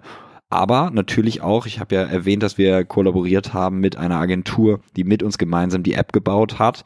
Ähm, da kannst du dir natürlich auch vorstellen, ist auch nochmal ein guter Bestandteil. Wahrscheinlich Löwenanteil. Mhm, mh. Ja, aber, aber das waren schon die, die, äh, die hauptsächlichen Investments, die lagen im Personal, ja. Mhm. Und mittlerweile die Tech, die, die, also die Technologie, wer macht es immer noch? Macht ihr das immer noch ähm, auswärts oder ist es jetzt bei euch? Alles bei uns. Auch das war wirklich ein Arrangement, was wir vielleicht sechs Monate hatten, mhm. Äh, bis wir mhm. dann in der Lage waren, es selber zu machen. Und das war für Gian auch immer sehr wichtig, dass wir das Ganze eigentlich in-house halten. Wir sind eher jetzt dabei, ähm, ganz frisch, so seit wenigen Monaten überhaupt mal darüber nachzudenken, wie können wir doch mal stärker auch outsourcen. Das hat allerdings auch vielerlei Gründe.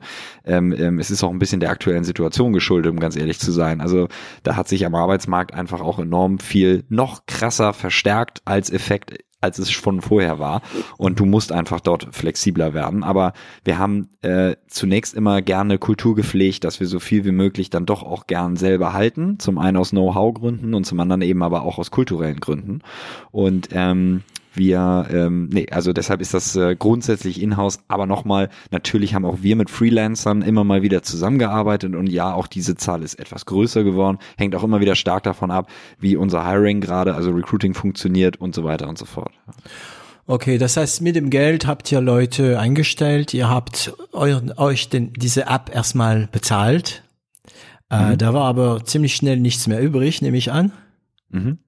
Ähm, Okay, und wir kommen zurück zum Thema Investition und ich werde natürlich auch fragen, ähm, wie viel habt ihr von der Firma abgegeben, für wie viel Geld und, und, und. Aber mhm. bevor so eine App funktioniert, also ich meine wirtschaftlich funktioniert, ne, damit es technisch funktioniert, ist es nur eine Sache der Programmierung, der Vorbereitung und so weiter. Aber damit es ein Erfolg wird, ähm, muss man genug Kunden haben und bei euch ist es oft das, äh, bei alle Plattformen der Fall, braucht man eine kritische Masse, weil ihr braucht nicht nur Käufer, ihr braucht auch Verkäufer. Also für mich sind die, äh, die Käufer die, die Firmen, die einstellen wollen und die Verkäufer sind die Talents.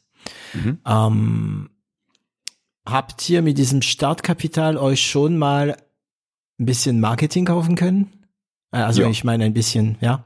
Absolut. Äh, für uns war von Anfang an Performance Marketing super spannend. Also die Klassiker Google, Facebook ähm, waren von Anfang an äh, sehr relevant. Ähm, wir haben aber auch schon angefangen, äh, Offline-Kampagnen zu testen, indem wir beispielsweise Flyer-Aktionen an den Unis machen, was übrigens okay. deutlich komplizierter ist, als wir uns das je hätten vorstellen können, dass man überhaupt mal die Erlaubnis bekommt, auch mal irgendwo ein paar Flyer zu verteilen. Mhm. Ähm, aber genau so haben wir auch ein paar Offline-Geschichten gemacht. Wir haben legendäre äh, Pizzaschneider und Feuerzeuge äh, produziert, die auch parallel als Flaschenöffner genutzt werden können. oh, das ist als gewesen. Student natürlich ja. Mega wichtig, ja. ja, also sowohl extern als auch intern äh, sehr beliebt gewesen. Mhm. Und ähm, nee, also deshalb, da ist auf jeden Fall auch äh, Geld, Geld reingeflossen, aber für uns war Performance Marketing schon immer super relevant, äh, äh, wie natürlich für viele Startups die Messbarkeit da im Vordergrund steht und ähm, auch in unserem Bereich ist eben nur mal viele Leute gibt, die auch einfach genau danach suchen, was wir offerieren. Und deshalb war es irgendwo ein logischer Schritt, auch da ähm, zu Beginn Geld zu investieren. Genau, ihr habt tatsächlich ein Problem gelöst, ähm, dass das gelöst werden wollte. Das heißt, der Markt war da, aber das ging ja darum, ein funktionierendes App zu hinzubekommen, habt ihr. Also auch wahrscheinlich war es rechtlich auch sehr interessant, das mit der mhm. App zu, ähm, zu regulieren, also zu, äh, zu, zu resolvieren. Mhm. Ähm, und dann ging es darum, halt die Kunden zu bekommen, ne? also die Anwender zu bekommen. Ähm, und da kannst du uns ein bisschen damit, äh, also darüber was erzählen? Was habt ihr gemacht? Also Kampagne bei Facebook, Kampagne bei Google. Ähm, mhm. Was hat am meisten gebracht? Weil damals 2015 äh, war das schon, also Google und Co. waren schon teuer geworden, ne? Das war. Mhm. Ja. Womit habt ihr die besten Erfahrungen gemacht? Also die besten Erfahrungen, würde ich jetzt mal sagen, aus meiner Leinenperspektive äh, haben wir tatsächlich mit Google und Facebook gemacht und machen sie auch noch weiterhin. Mhm. Also wir haben inzwischen ist es natürlich, kannst du dir auch vorstellen, es hat sich alles sehr viel weiterentwickelt. Allein unser Marketing-Team besteht, würde ich mal sagen, so aus 20 plus äh, Leuten oder eher 30 und äh, wir machen inzwischen sind sehr vielschichtig unterwegs und haben viel auch in Brand investiert. Aber damals zu Beginn äh, ging es vor allen Dingen darum, natürlich immer wieder zu verstehen, äh, Return on Invest. Und ja. äh, das ist halt ähm, beim Performance Marketing logischerweise alles ein bisschen einfacher zu sehen. Und ja, auch unsere Acquisition Costs waren dann sicher nicht immer die niedrigsten. Aber ähm, ehrlich gesagt waren bei uns die Akquisition weniger die Herausforderung als die Conversion. Wir haben, äh, waren immer wieder in der Lage, ähm, ähm, immer wieder gute Leute zu akquirieren. Ähm, spannender war, es zu schaffen, sie aber durch den Funnel so zu leiten, dass sie auch wirklich arbeiten. Und ähm, da haben wir übrigens immer noch äh, eine große Herausforderung, die wir auch bei ZenJob haben, aber vor allen Dingen damals äh, die Herausforderung, dass die Leute gleich verstehen, worum geht's eigentlich bei uns. Mhm. Äh, viele denken, ach Mensch, hier finde ich halt irgendwie einen Job, die sind Vermittler und ich fange fest an, bei bla bla bla zu arbeiten. Ähm, und äh, das hat natürlich ähm, die Acquisition Costs direkt oder indirekt ein bisschen in die Höhe getrieben.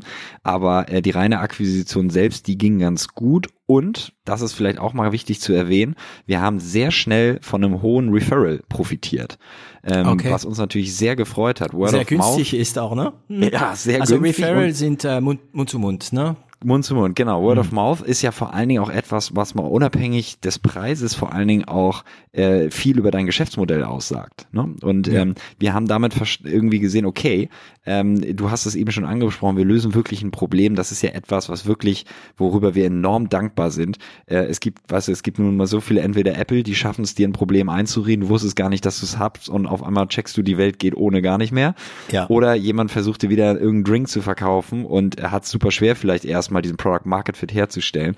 Genau wie du es eben gesagt hast, das hatten wir nicht. Wir haben sehr schnell gemerkt, die Leute wollen das, was wir offerieren. Und das ist natürlich ein Glücksfall, dass du da erstmal nicht so sehr durchgehen musst. Und das wurde dann wiederum bestätigt dadurch, dass die Leute eben gerne darüber gesprochen haben und es gern weiterempfohlen haben. Weshalb wir über Jahre, äh, drei, vier Jahre wahrscheinlich locker in Berlin gar kein Marketing gemacht haben zum Beispiel ähm, sondern es rein über Referral funktionierte. Vielleicht hat sich bis durch Corona es ein bisschen gedreht, klar, man sieht sich ja auch weniger, aber mhm. vorher mussten wir dort gar nicht im Performance Marketing groß Geld ausgeben. Also du meintest in Berlin? Mhm. Ähm, in andere Städte gab es keinen Referral? In anderen Städten haben wir es nicht geschafft, so schnell den gleichen Effekt zu erzielen. Also wir müssen immer noch in, äh, und ich rede jetzt wieder vielleicht vor Corona-Zeiten, ähm, mussten wir in Köln, in Hamburg und so weiter immer mal wieder was nachschießen. Natürlich gab es dort auch Referral, aber es war eben noch nicht so stark, als dass du gar nichts mehr machen musstest auf der Performance-Marketing-Seite. Habt ihr das analysiert? Na klar. Und? warum? Warum? Ja, warum, warum so, ist, läuft ähm, es in, in Berlin und, mhm. ähm, und, und nicht in, äh, in Köln? Hm. Ähm, ja, also ich meine, zu Beginn war es für uns, haben wir es immer wieder an der kritischen Masse äh, äh, definiert. Ich glaube, die haben wir mal, was waren das damals? Ich glaube, wir haben immer mal so gesagt, wenn wir so zwei, zweieinhalbtausend, ich werde wahrscheinlich gleich gelüncht, aber so zwei, zweieinhalbtausend ungefähr haben pro Stadt, dann macht's Klick. Ähm, Ah, da gibt's einen da, Tipping Point. Mhm. Da gibt's einen Tipping Point, genau. Ähm, aber das haben wir ja nun auch in anderen Städten mal erreicht. Also ich kann es dir noch nicht genau beantworten. Ähm, mhm. Wir haben natürlich immer mal wieder über dieses Thema gesprochen. Ähm, es kann auch Gründe geben, dass sie teilweise die Universitäten sind hier, gibt es wenige sehr, sehr große zum Beispiel. Das hilft natürlich auch wieder für den Effekt. Es ist so ein bisschen unsere Hometown. Wir sind hier am größten. Ähm, ich kann dir die Frage nicht perfekt beantworten. Mhm. Ich kann dir nur sagen, dass wir natürlich immer wieder uns mit diesem Thema auseinandergesetzt haben, aber ja, ähm, noch nicht so den Goldgriff gefunden gefunden haben. Hm. Ähm, wahrscheinlich, weil die Studenten in Berlin nichts Besseres zu tun haben. Oh, jetzt werde ich auch gelünscht. Kennst du diesen Witz? Ähm, ich, ich werde diesen Witz ein bisschen ändern. Ähm, kennst du den äh, Schwabenwitz? Ich glaube nicht. Nee, es gibt kein, es gibt kein Schwabenwitz. Ach, es gibt zack, keinen. Zack, an die, an die Arbeit. Geschaffen. Das sagt ein Witz, dass man in, äh, ich glaube in Frankreich über Deutsche erzählt. Ne? Man sagt, äh, kennst du diesen deutschen Witz? Äh, welcher? In Deutschland gibt kein Witz. Geh wieder arbeiten. ja, das kann okay. sein. Ja, also ähm, ich nehme an, also ja, es ist ja immer das Gleiche, wenn man mehrere Gründe hat, jeder hat seine Spezialisierung. Ich versuche trotzdem zu fragen, hm, weißt du ungefähr was, also erstmal, bevor ich die Frage stelle, ähm, wie verdient ihr Geld? Wir stellen den Unternehmen pro Stunde einen Preis in Rechnung. Wir bezahlen unsere Talents pro Stunde einen Preis. Ähm, da bleibt eine Differenz hängen und mhm. ähm, dann müssen wir unsere variablen Kosten abziehen. Wir haben ein bisschen über Marketing beispielsweise ja auch eben schon gesprochen, mhm. B2B und so weiter. Und dann kommen noch die Fixkosten. Und ähm, im Idealfall würde dann auch unter dem Strich am Ende da was bleiben. Mhm. Äh, das ist noch nicht der Fall. Okay. Aber ähm, das ist aber auch alles so ähm, gewollt. Letztendlich für uns ist spannend zu sehen, wie entwickelt sich vor allen Dingen alles nach den variablen Kosten und dort sind wir positiv und ähm, wie entwickeln sich allgemein Unit Economics. Also es gibt ja immer so gewisse Kernziffern von Unternehmen, auf die das Management oder Investoren schauen, äh, wie die sich entwickeln und ähm, das sind für uns alles äh, relevante Zahlen. Aber äh, deshalb, um deine Frage zu beantworten, so, so verdienen wir Geld. Okay, also noch nicht, aber Amazon noch hat auch Amazon hat am Anfang auch kein Geld verdient. Ähm, sehr lang, sehr lang, ja. Sehr, sehr lang, sehr, sehr lang, ja. ja. Ähm, das heißt, Habt ihr, äh, bevor ich jetzt diese Frage stelle, habt ihr ein besseres Wort für Zeitarbeit? Wir nutzen es ehrlich gesagt gar nicht. Ähm, also für uns ist das nicht so irrelevant. Wir reden halt immer wieder von dem Dreiecksverhältnis, dass wir dort auftreten. Wir, ihr könnt euch an uns wenden, wir treten auf. Wir müssen es ehrlich gesagt gar nicht so häufig auch machen.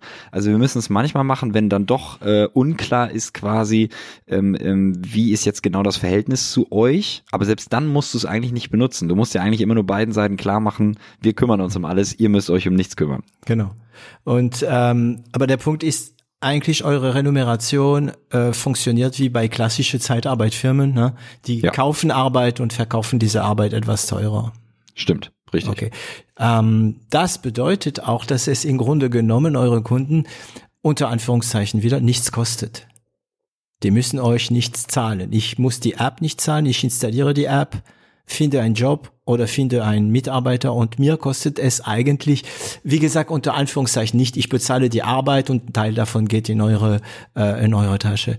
Ähm, hm. ja. Okay. Also jetzt kommt die Frage, die ich ursprünglich stellen wollte. Ähm, weißt du ungefähr, was euch ein neuer Kunde kostet, äh, marketingmäßig? Mhm. Also ich meine, auch diese Zahlen, die variieren natürlich immer sehr stark. Also zum Beispiel kann ich dir das mal auf der B2C-Seite äh, mhm. sagen, dass wir also bei, äh, Teil Arbeitgebende. Genau, also hm. bei, richtig bei, bei, bei Talents, also den Arbeitnehmern. Ah. Ähm, da waren wir mal bei 10 bis 20 Euro unterwegs mhm. für Acquisition Costs. Und gerade aber in den letzten anderthalb Jahren sind die enorm hochgegangen, äh, weil wir zum ersten Mal durch Covid einen Effekt gesehen haben, den wir so bisher nicht hatten. Wir haben auch bei uns ein recht saisonales Geschäft. Du siehst zum Beispiel ein extrem starkes Q4, was die Nachfrage der Unternehmen angeht, Jahresende, Weihnachten, Urlaubsgeschichten mhm. und so weiter und dann dreht sich alles komplett einmal um in Q1. Äh, dort äh, gibt's noch ein bisschen Inventur am Anfang und dann äh, sinkt die Nachfrage enorm, aber du hast ein viel größeres Angebot. Und ähm, das war für uns jedes Mal aufs Neue eine große Herausforderung. Was machst du denn dann? Du hast zu viele Talents auf deiner Plattform, du kannst nicht genug Jobs matchen. Ja, scheiße. Und mhm. ähm, wir haben versucht, das immer viel mit Erwartungsmanagement zu handeln ähm, und teilweise machen wir auch ein paar andere Sachen. Wir arbeiten mit den Johannitern zusammen, Maltesern, um ein paar soziale Jobs anzubieten. Aber ähm, das hat natürlich auch immer wieder Auswirkungen dann auf die Acquisition Costs. Und wir haben seit anderthalb Jahren wurde der Effekt gebrochen und äh, wir hatten 2020 in Q1 das erste Mal, äh, 2021 das so, ähm, ähm, dass die Nachfrage weitergegangen ist ähm, ähm, und das Angebot einfach gering ist. Das heißt, die Acquisition Costs haben sich eher etwas weiter nach oben entwickelt. Customer Lifetime Value ist für uns das, wo wir eher versuchen, dann dran zu arbeiten. Mhm. Also ihr akquiriert aber Arbeitgeber und äh, Arbeitnehmer, beides. Ja. Richtig. Okay. Wobei wir äh, auf der Arbeitgeberseite, also beziehungsweise wir sind juristisch immer, sind wir ja Arbeitgeber, aber auf der Kundenseite ja, ja. geht das Ganze weniger über das ähm, Performance Marketing, durchaus auch, aber ähm, wir sind da auch ein klassisches Outbound-Geschäft. Also wir haben bei uns auch im Sales-Bereich einige Jungs und Mädels, die halt immer wieder da dran sind, am Kunden dran zu sein, hinzufahren, anzurufen und ihn davon zu überzeugen, dass wir die beste Lösung sind, die sie noch nie gesehen haben. Und äh, wir machen im B2B-Marketing auch einige Sachen, die sind aber auch nicht nur Performance getrieben, sondern teilweise können es auch Offline-Kampagnen sein. Es können teilweise auch Events sein, also auch zum Beispiel, wo ich mal sprechen durfte, wo eben viele potenzielle Kunden waren und wir erzählen ein bisschen was über Zenjob und was man machen kann. Also wir gehen, würde ich sagen, im B2B-Marketing-Bereich ähm, sehr viele verschiedene Wege. Mhm. Wie viele Mitarbeiter habt ihr jetzt bei ZenJob? Also für ZenJob, ich meine, ja, für ja, ZenJob, ja, ja. Wie viel? Äh, 300 ungefähr. 300. Das heißt von äh, drei auf 300 in fünfeinhalb Jahren etwa, ne? Stimmt. Okay, das wird jetzt auch ein interessantes Thema. Umsatz? Äh, da Was? muss ich doch doch mal überlegen, inwieweit wir da jetzt so öffentlich drüber ja, kommunizieren. Musst du nicht, musst du nicht. Aber ich nehme an, es ist siebenstellig. Sagen wir mal, es ist ein, ein sehr, sehr guter zweistelliger äh, Millionenbereich. Okay, also achtstellig. Also achtstellig. ich, also ich bin auch schlecht drin. Also die Zuhörer werden schon korrekt. Also ja, zwei Millionen Bereich. Okay. Innerhalb von fünfeinhalb Jahren. Okay, also wir kommen zurück. Es gab ja insgesamt so etwa 200.000 Euro Investment von ähm, Atlantic Internet. Ähm, damit habt ihr die App bezahlt, damit habt ihr die erste Talente gesucht. Also nee, ich darf ja bei euch nicht Talent sagen, weil das ist was anderes. Also die erste Zenjob-Mitarbeiter gesucht. Du, du darfst Talents sagen. Also wir ja. nennen unsere, äh, draußen unsere Studis nennen wir Talents, ja. Ja, genau, aber bei euch intern. Ach so, ja, stimmt. Genau, äh, also Mitarbeiter. Ähm, ich meine, sein Job, ne, damals, ihr wart niemanden, ihr wart unbekannt, ihr wart klein, äh, ihr hattet nur ein kleines Investment. Wie Investment, wie hast du Leute verführt? also für dich zu arbeiten? Das ist ein guter Punkt. Ähm ich so wie wir es auch gehört haben und danach gehört haben, ist ja die Motivation tatsächlich eine ähnliche, wie du es auch auf der Investorenseite findest. Also auch hier mhm. wird jetzt ja erstmal primär an das Team geglaubt.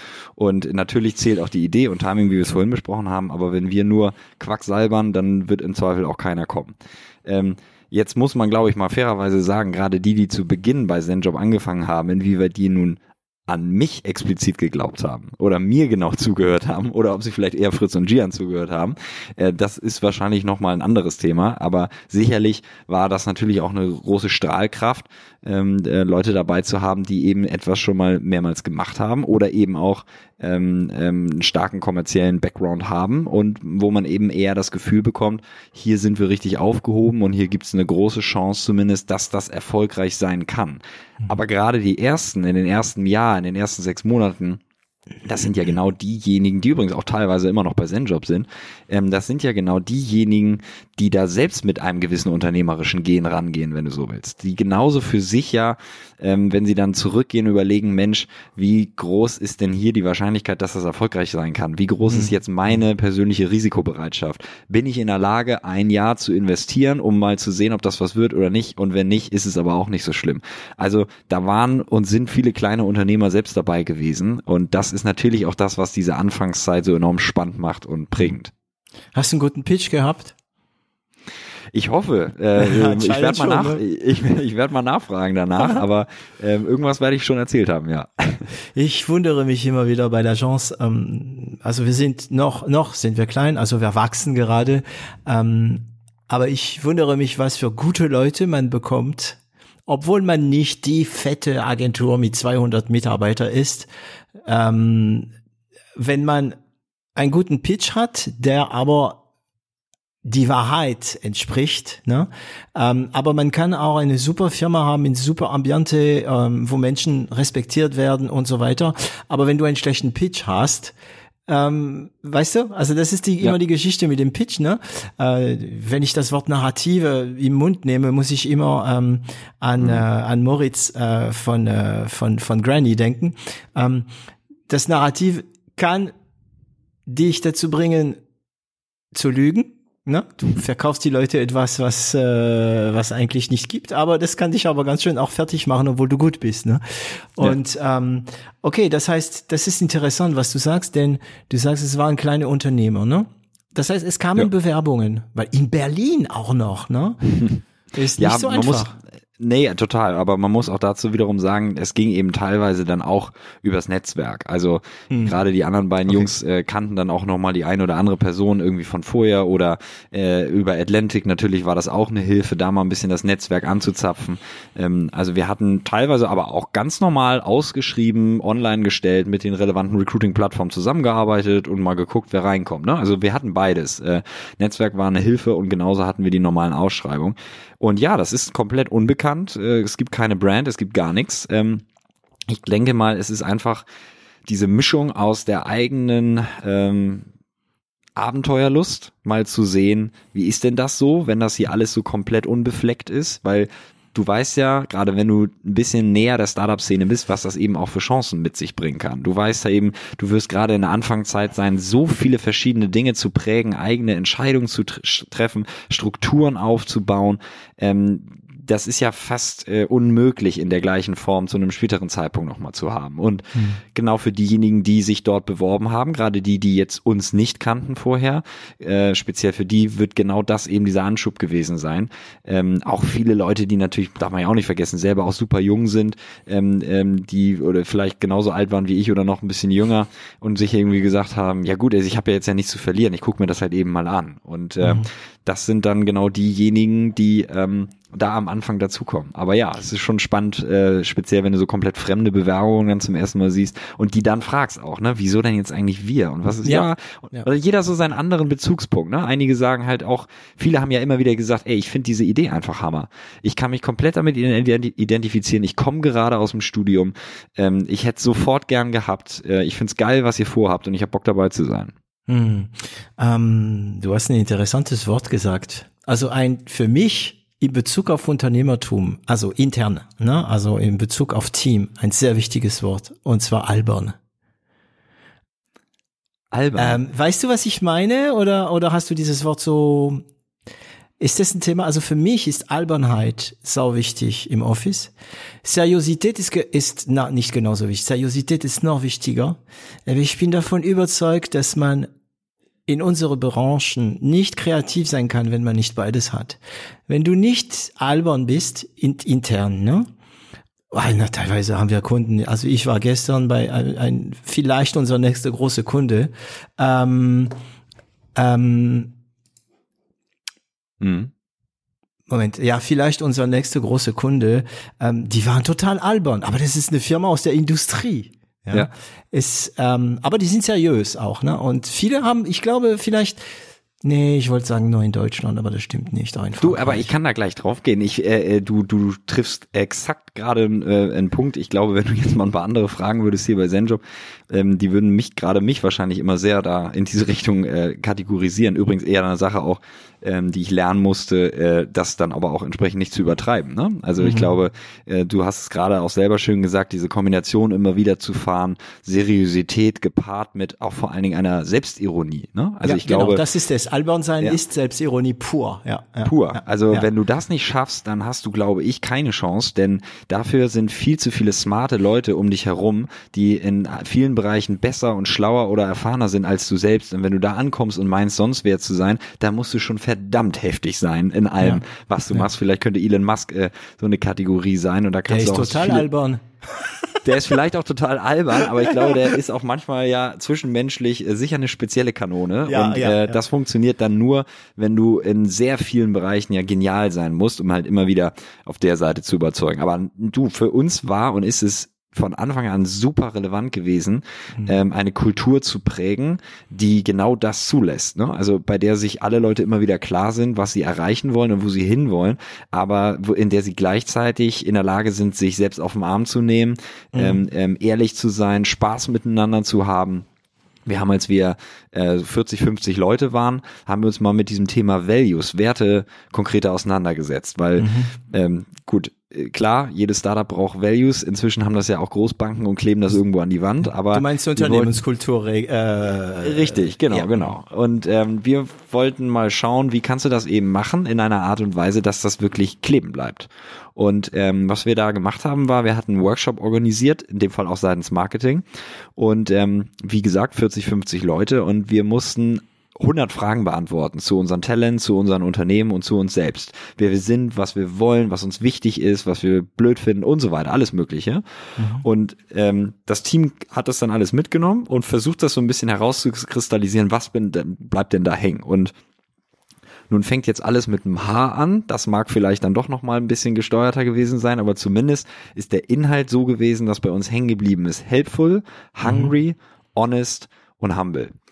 Und was wir versucht haben mit diesen Werten, ähm, ähm, um sie so einzubauen, damit sie eben nicht nur einfach an die Wand geklebt werden, ist, dass wir sie wirklich angefangen beim Hiring, bei den Interviews, über ähm, Feedback-Gespräche, über Gespräche auf dem Flur, über ähm, All Hands. Wir haben einmal im Monat so ein, so ein Town Hall Meeting, bei uns heißt es All Hands. Und äh, das All Hands ist gegliedert in diese Values, wo wir zum Beispiel bei Helpful zeigen wir, wie wir cross-departmental gut zusammengearbeitet haben. Oder bei Humble äh, werden immer Fehler gezeigt wo mhm. irgendwas schiefgegangen ist, um ganz klar diese Fehlerkultur zu bringen. Und dann aber auch bis hin zu Kündigung. Ne? Wenn auch okay. sowas mal ansteht, äh, in der Lage zu sein, wie können wir diesen Werten irgendwo treu bleiben? Wie können wir zeigen, dass wir in ah. dem Fall vor allen Dingen natürlich in so eine honest, Kündigungsphase. Mhm. Richtig, dass wir in dem Fall vor allen Dingen natürlich es richtig, geht, richtig. Ja. Und so war halt die diese Überlegung, sagen, wie können wir diese coole, weil ich meine, wir werden jetzt auch vor allen Dingen immer wieder gefragt, ne, was ist so, was ist denn unsere Kernaufgabe? So, womit beschäftigen wir uns viel? Mhm. Und wir haben natürlich, sonst hätten wir auch was grandios falsch gemacht, ähm, ähm, immer weniger mit dem operativen Geschäft zu tun.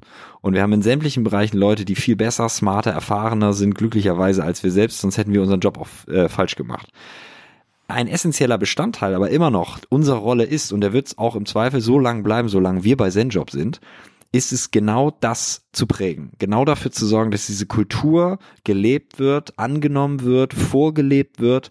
So hast du auch nur die Möglichkeit, dass du das runterziehen kannst bis zum Praktikanten oder Werkstudenten. Ja. Und ähm, deshalb machen wir, was wir zum Beispiel machen auch. Wir haben bei uns äh, immer beim Hiring gibt's immer ein Founder-Interview. Das haben wir uns ein bisschen abgeguckt, zum Beispiel bei Startups wie Adyen, die sind so ein Fintech-Geschichte aus der Niederlande oder auch Airbnb, bei denen zum Beispiel auch der Gründer, bis sie so 250 Leute waren, er allein die ganze Zeit immer noch in den Interviews teil war. Okay. Und wir haben das Glück, uns das jetzt ja auch auf uns drei aufzuteilen. Wir machen das ganz bewusst nicht, um, weil wir nicht glauben, dass jemand anderes das nicht gut beurteilen kann. Weshalb wir auch nicht irgendein Vetorecht oder dergleichen haben, sondern wir sind einfach nur Bestandteil, ganz normal des Hirings und wir können genauso sagen in unserem Tool, hey, äh, wir glauben hier eher ja oder eher nein und wir gucken uns vor allen Dingen natürlich immer nur den kulturellen Fit an. Übrigens auch da vielleicht wichtig zu erwähnen, nicht damit wir eine homogene Masse am Ende sind, sondern Kultur heißt ja eben auch gerade, dass du Leute reinholst, die nicht so sind. Also heterogene Masse. Mhm. Exakt, damit du immer wieder eine schöne Balance findest aus homogen und heterogen. Mhm. Ähm, du musst eine Einheit schaffen, aber sie darf auch nicht so eine verschworene kleine Truppe werden, die dann nichts von draußen reinlässt, weil dann wird's nicht besser, sondern schlechter. Ja. Und ähm, es, das, ja. Es gibt eine Agentur, die damit, äh, also nach außen merkt man, dass die da sehr, sehr dran arbeiten, diese Heterogenität in allem. Das ist äh, also bei den Mitarbeitern, das ist Piabo, die kennst du ja. Äh, und ähm, das sieht man den, also sobald du auf den Konto von in Insta gehst oder so, merkst du sofort bei Piabo, wie wichtig diese diese Heterogenität äh, ist. Ja. Ähm, und daraus kommt natürlich auch ganz, ganz andere Ergüsse, als wenn alles homogen ist. Ne? Ähm, Richtig. Also homogen funktioniert auch. Ne? Das, das ist klar, das ist klar. Du, du, du tust einfach nur weiße Männer äh, mit dem gleichen Background und so, dann hast du ein Wahnsinnsspezialistentum. Aber hm. Es ist, also für mich war es super langweilig. Mega langweilig. Ja. Und es ist, wie gesagt, auch, es wird, glaube ich, nicht, du wirst dadurch nicht erfolgreicher. Wir haben bei uns ja. über 30, inzwischen 35 Nationen. Leute kommen von überall her. Äh, ob du alt, jung, weiß, äh, sonst was bist, es ist völlig Banane. Und mhm. ähm, es geht ja auch dabei nicht nur jetzt um diese Merkmale, also es geht ja auch viel so ein bisschen mit, was bringt er auch für eine Ausbildung mit, ne? Was bringt er für eine Berufserfahrung mit und so mhm. weiter. Also ich glaube, es darf halt weder in das eine noch in das andere abdriften, genau. weil das darf man auch nicht vergessen. Wenn es zu heterogen wird, das heißt auch nicht automatisch, dass es gut ist. Das führt nee. auch ganz schnell zu Chaos, schwierige Kommunikation, Konflikte, die dauernd im Unternehmen entstehen. Gerade bei uns jetzt auch etwas größer geworden, mehr Politik drin. Ne? Also mhm. da ist es mhm. schon auch wichtig, dass man, naja, wie gesagt, immer so einen guten Mittelwert findet aus beiden. Und das ist für uns eben super relevant und wichtig, äh, weshalb wir zum Beispiel kulturell, äh, Kultur an der Stelle sehr konkret leben, indem wir halt weiterhin in jedem Hiring Mentoring-Gespräch äh, dabei sind. Wie lange glaubst du, geht das noch? Ich hoffe sehr lang, um ehrlich zu sein. Ich schätze eher, was passieren wird, ist, dass wir irgendwann natürlich sagen, ab einem gewissen Level sind wir nicht dabei. Ne? Ja. Also jetzt ist es auch schon so, Praktikanten, Werkstudenten sind ausgestellt, also da müssen wir nicht damit dabei sein. Aber ich denke mal, man wird eher wahrscheinlich schauen, inwieweit man dann so Stück für Stück das ja. beim Level anpasst, weil da gebe ich dir recht, das ist wahrscheinlich immer ein bisschen schwierig äh, zu managen. Aber ich würde ansonsten sagen, der Grundgedanke, den werden wir schon versuchen, so lange wie möglich aufrechtzuerhalten. Mhm. Und wenn wir es nicht mehr können, so hat es beispielsweise auch äh, Airbnb gemacht, dann entsprechend eben auch Leute zu finden und so zu briefen, äh, bei denen so eine starke Beziehung auch da ist, kulturelles ja. Verständnis da ist, die dann in der Lage sind, das genauso zu beurteilen. Also schon Aber wieder vielleicht noch mal auch ein Satz dazu. Es hat auch was mit Wertschätzung zu tun. Eben. Und das merken wir eben. auch immer in den Interviews. Also ich in Mainz zum Beispiel erlebe es immer wieder, weil ich meistens dann die Leute auch immer frage, wie war der Prozess bisher für euch, mit wie vielen habt ihr gesprochen, wie waren die Gespräche und, und manchmal kommt es dann auch dazu, dass sie äh, sagen, dass sie es selber halt spannend finden, so viele Leute kennenzulernen und auch eben uns Gründer kennenzulernen. Weil mhm. das ist ja wieder das, was wir angesprochen haben, wie der Markt sich dreht. Wir bewerben uns eben auch beim Arbeitnehmer. Ja. Wir ja, werden ja auch als Gründer häufig in diese Interviews reingeworfen nach dem Motto, komm, jetzt pitch bitte nochmal Zen-Job und streng dich gefälligst an, ähm, äh, damit wir diesen Kandidaten gewinnen für uns. Ne? Wir sind nicht mehr in der 80er ähm, wo für eine Stelle 20, 30 äh, hervorragende Bewerbung, Bewerbungen kamen. Ne? Sage ich ja. auch gern. Ne? Als ich äh, selbst Arbeitnehmer war, äh, war es schwer, einen Job zu finden. Äh, jetzt, wo ich Arbeitgeber bin, ist es schwer, einen Mitarbeiter zu finden. Ja, ja. Aber wie du sagst, man kann auch sehr viel mit der eigenen Kultur und mit der, mit der Art, wie man ist und so, kann man echt Leute ziehen, die eigentlich ihre Chancen hätten bei viel größeren, viel äh, repräsentativeren Firmen für den Lebenslauf. Ähm, und das ist beruhigend. Das zeigt, dass die aktuelle Generation ähm, nicht nur auf der Suche nach, nach einem Job ist und nach einem super Lebenslauf, ähm, dass, dass, dass, dass die Work-Life-Balance nicht nur ein Wort ist für, ähm, ah, ich will so wenig mög wie möglich arbeiten, sondern nee, nee, nee, nee. Die Arbeit ist ein Teil meines Lebens und das muss auch, das gehört auch zum Work-Life-Balance. Ja. Ähm, Gut, wir sind ja sehr, sehr fleißig jetzt heute. ähm, ich möchte aber noch ein paar Themen ansprechen. Ähm, und zwar, wir sind immer noch bei 200.000 Mhm. Ja. Mhm.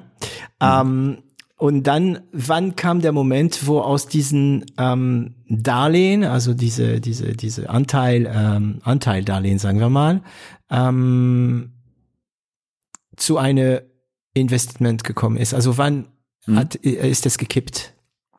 Das war dann im Sommer äh, 2016. Das mhm. war der Moment, an dem wir unsere erste richtige Finanzierungsrunde gemacht haben. Da haben wir eine Million eingesammelt, inkludiert aber eben auch die genannten Wandeldarlehen. Mhm. Und ähm, daneben hat äh, Atlantic auch noch etwas mehr investiert, aber vor allen Dingen kamen eben auch neue Investoren und auch Business Angels hinzu. Also genau. Business Angels eher vermögende Individuen beispielsweise, die entweder aufgrund, weil sie selber Gründer waren und einen erfolgreichen Exit hinter sich haben oder mhm. aus welchen Gründen auch immer ähm, in der Lage sind, äh, Geld zu investieren. Damals bei uns die Spanne so von 10 bis 150k pro okay. Person. Also kleinste äh, Ticket 10. Kleinstes Ticket 10 damals, oh, cool. genau. Und ich glaube, größtes waren so 150 oder 120.000 mhm. ähm, in der Lage waren zu investieren. Und ähm, auf die sind wir zugegangen, teilweise auch hier wieder Netzwerk, teilweise aber eben auch durch äh, Atlantic ähm, ähm, intro, in, also Introductions gemacht, äh, Vorstellungen gemacht, um mit denjenigen zu sprechen und äh, ja, sind eben rumgegangen und haben mal geguckt, was denken die Leute eigentlich inzwischen über die paar hundert gefühlten Umsätze, die wir da gemacht haben, plus mhm. die Story, die wir dazu äh, erzählen. Und ähm, da war der Anklang recht positiv ähm, und äh, weshalb wir es geschafft haben, dann dieses Geld einzusammeln und ähm, die Anteile des Wandeldarlehen quasi auch damit konvertieren konnten, wir zum ersten Mal unsere offizielle erste Finanzierungsrunde hatten. Okay. Und wie viele Anteile habt ihr? Das ist die Frage, da bin ich mir gar nicht sicher, ob du das beantworten darfst. Ähm, wie viel Prozent habt ihr gegeben für diese Wandeldarlehen? Das hast du, glaube ich, aber in deiner Einleitung schon sehr gut, äh, okay. sehr gut eingeleitet. Seid ihr drei, also ihr seid, ihr drei seid nicht mehr ähm, mehrheitlich, ne? Nee, das nee. glaube ich, kann man sagen. Das, das sind wir nicht, nee. Okay. Ähm, okay. Und äh, ich habe, ich hatte ja auch mit Fritz äh, gesprochen, äh, ähm, ich glaube Anfang der Woche oder letzte Woche. Ähm, ich hatte ihn ja auch, ich hatte ja auch gewarnt, dass ich solche Fragen immer stelle.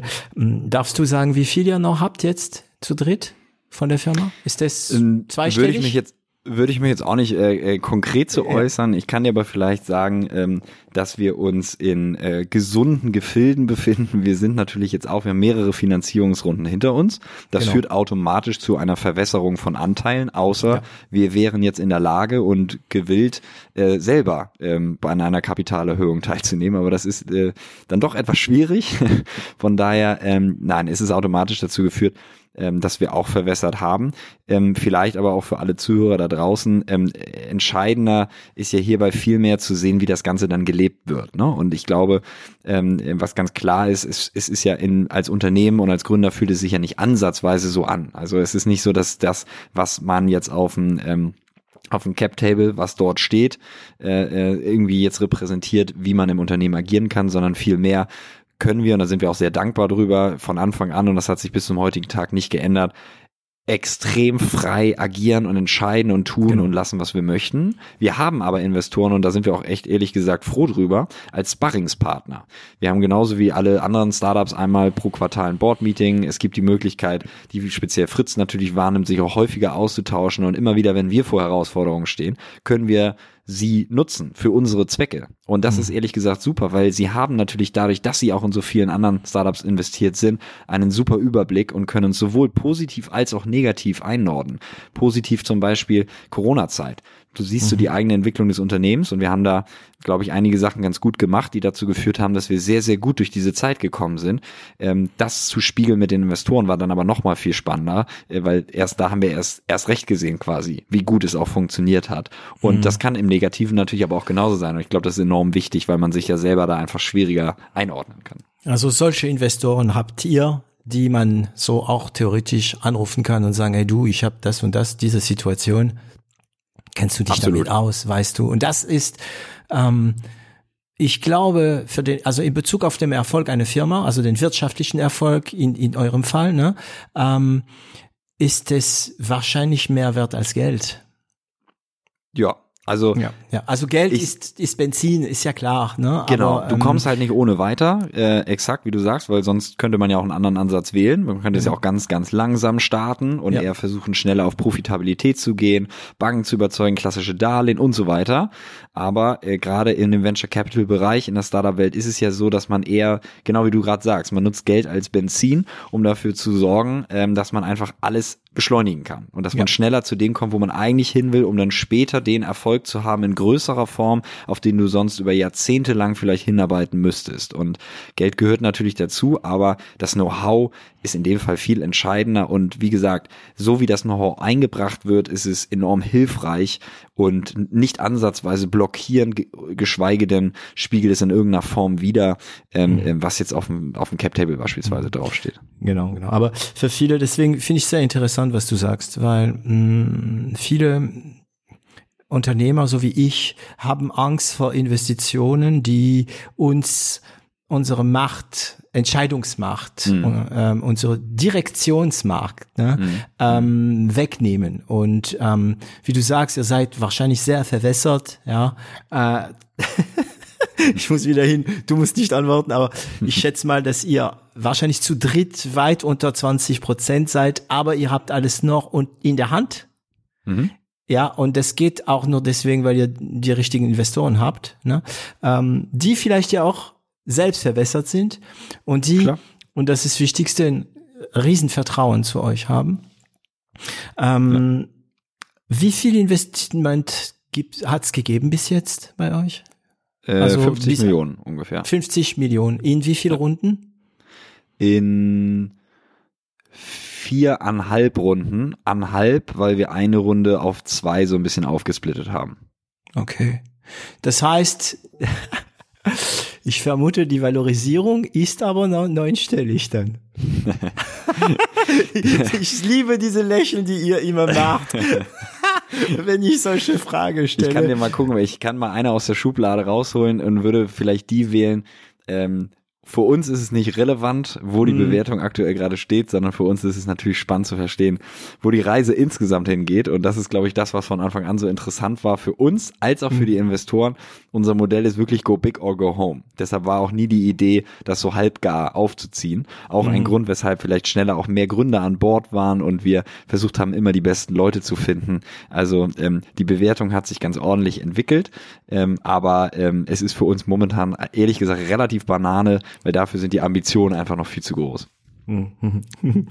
ähm, go big or go home, das ist cool. Das ist äh, die Meinung von äh, Musk, die Meinung von äh, ähm, äh, Branson, die Meinung von Zuckerberg und so. Die hätten alle, äh, Bezos, die hätten alle irgendwann verkaufen können. Also Exit ist keine Option.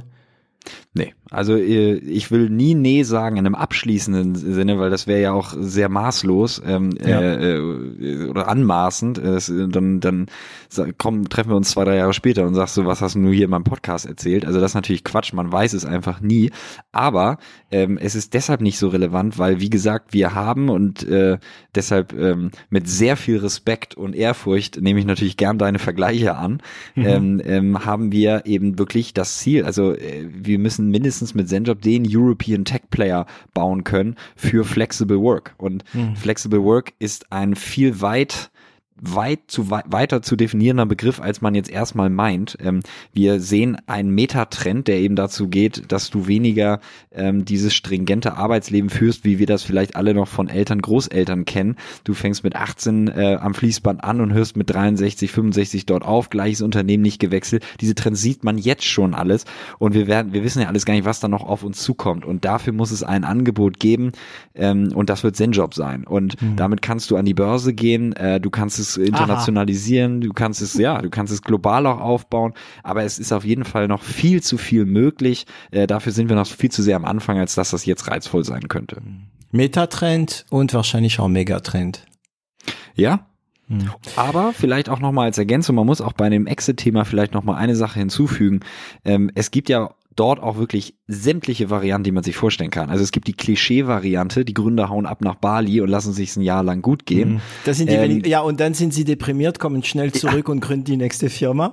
Ja, und vor allen Dingen ist das die Variante auch, die Wahrheit. Ja, ne, und vor allen Dingen ist diese Variante auch extrem selten und es wird immer nur so dargestellt, dass das äh, der Fall ist. Es gibt auch so viele, dann gibt es die andere Variante, das andere Extrem, keiner merkt irgendeinen Unterschied. Es ist einfach nur so, dass in den Gesellschafterlisten sich etwas verschiebt, aber ansonsten ändert sich eigentlich rein gar nichts. Und dann mhm. gibt es dazwischen ganz viele Graustufen. Und äh, da kann es natürlich immer wieder ähm, Opportunitäten geben, bei denen man sich sagt, hey, man kann sich mit denen und denen zusammenschließen oder man hört sich einen größeren Strategen rein oder einen größeren Financial Investor und trotzdem macht man einfach weiter mit dem Unternehmen. Deshalb genau. vielleicht, um das nochmal so, so zu differenzieren, ähm, ähm, den Bali-Exit, der ist für uns nicht so relevant mhm. äh, oder spannend. Ja, ich sehe für mich, also die, der beste Exit für mich wäre der, sagen wir mal, der Gründer, der sich finanziell sichert durch ein Exit, der jedoch aber ähm, weiter die Firma führt mit etwas weniger persönliches Risiko. Ja. Und vielleicht dadurch etwas mehr Risikobereitschaft, um dann nochmal seinen eigenen Markt zu disrupten oder so. Ne? Ja, aber stimmt. gut, das ist eine. Ich glaube, ich will aber jetzt kein Blödsinn sagen. Ich weiß, dass Stokard, die bei uns war, ähm, ähm, die haben jetzt 200 Millionen Exit gehabt, aber ähm, die Jungs sind noch drin. Ja, ja. Und haben noch enormes vor. Ne? Also ich musste ja. an ihm denken, ähm, an, äh, ich glaube, Björn Goss. Äh, ich musste ich denken, als du gesagt hast, go big or go home, da würdet ihr euch, obwohl ihr sehr unterschiedlich seid, äh, super verstehen. Ja. Hört ihr mal seine Folge. Das ist eine ja, der ersten, ich glaube, das ist eine der ersten zehn oder zwanzig Folgen ähm, mit Stokard. Und also lies erstmal mal ein paar Artikel ja, in der Presse über Stokard und dann mhm. hör den Podcast und äh, das ist sehr interessant im Nachhinein das zu hören. Ähm, wir, wir kommen zu Ende unserer Zeit. Hm, ich, ich glaube, ich könnte noch dich doch stundenlang sprechen hören. Es gibt voll viele Themen, die ich nicht angeschnitten habe, obwohl sie da vorbeigeflogen sind in deine, Ausre in deine Aussagen. Aber ein Thema passt jetzt, das ist auch eine Standardendfrage bei uns. Ähm, wo willst du hin? Was hast du noch vor? Also, also etwas ich, konkreter als Go Big Go Home. ja, klar. Äh, ich kann es ja mal versuchen, auf zwei Ebenen zu beantworten. Die erste äh, beziehe ich mich jetzt mal auf Zenjob. Ähm, wie schon angedeutet, wir haben noch sehr viel Großes mit dem Unternehmen vor und ich habe Lust und die Ambition, das weiter auch in der Form zu prägen, wie wir das als Gründer prägen sollen und können. Äh, ganz wichtig, wir werden uns hier nie äh, in eine Position reinbegeben, wo wir anfangen, Dinge zu blockieren ähm, oder nicht den Weg frei zu machen, auch für diejenigen, die es besser können. Aber ähm, das ist erstmal die konkrete Ambition mit Zenjob und die sind, wie du ja eben schon gehört hast, sehr groß. Abstrakter formuliert ähm, kann ich mir natürlich schon vorstellen, dass auch eine Reise mit Zenjob in welcher Form auch immer irgendwann mal vorbei sein könnte.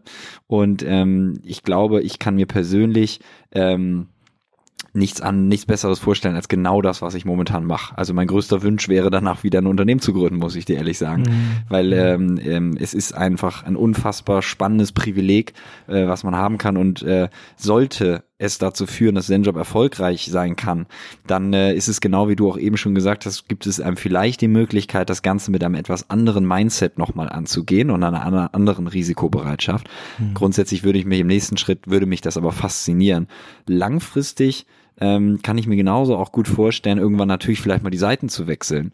Ähm, es ist ah. sicher spannend, auch mal Stück für Stück zu überlegen, ähm, wie kann man sich selber dort einbringen, gerade weil man dann eben auch oder weil ich dann vielleicht auch den Input geben kann als jemand, der es in der einen oder anderen Form selber gemacht hat. Also als Investor. Richtig. Und nicht als Investor, der vielleicht jetzt aus einer Banking-Perspektive draufschaut oder dergleichen. Mhm. Und das macht einfach enorm Spaß. Ich kann mir mittel- bis langfristig, also sagen wir jetzt auch mal 50 plus, äh, kann ich mir momentan zumindest nichts Spannenderes vorstellen, als immer wieder sich mit jungen Gründern auszutauschen, die an neuen Ideen basteln, um zu schauen, wo kann man helfen, wo kann man aber auch wieder von denen lernen und weiter dranbleiben bis ich dann irgendwann hoffentlich äh, in gut äh, äh, in guter Verfassung ähm, ähm, weiterhin in einer reduzierten Form genau diesem Thema nachgehen kann, weil mhm. es ist tatsächlich momentan für mich recht wichtig, die Vorstellung, ähm, lange arbeiten zu können. Und zwar, das meine ich weniger im Hinblick darauf, ähm, zu arbeiten, sondern ich meine das vor allen Dingen im Hinblick darauf, dran zu bleiben, ähm, zu wirken. das Hirn, das Hirn fit zu halten, den mhm. sozialen Austausch, die Interaktion zu nutzen. Ja. Und ähm, sollte das alles so funktionieren, wie ich dir das gerade eben geschildert habe, dann hoffe ich eben auch, dass das in einer Art und Weise passieren kann, wie es nicht so belastend mehr erscheint, sondern eher ja wieder ein Privileg ist, quasi das machen zu dürfen. Und ähm, jetzt habe ich dir das Ganze natürlich sehr karrierelastig ja. beantwortet. Ja, ja, aber das war, jeder, weißt du, ich lasse die Frage immer offen. Ne? Äh, ich, ich irgendwann mal sag mir, ja, also ich möchte noch Kinder haben und auf, nach Bali fliegen nach dem Exit.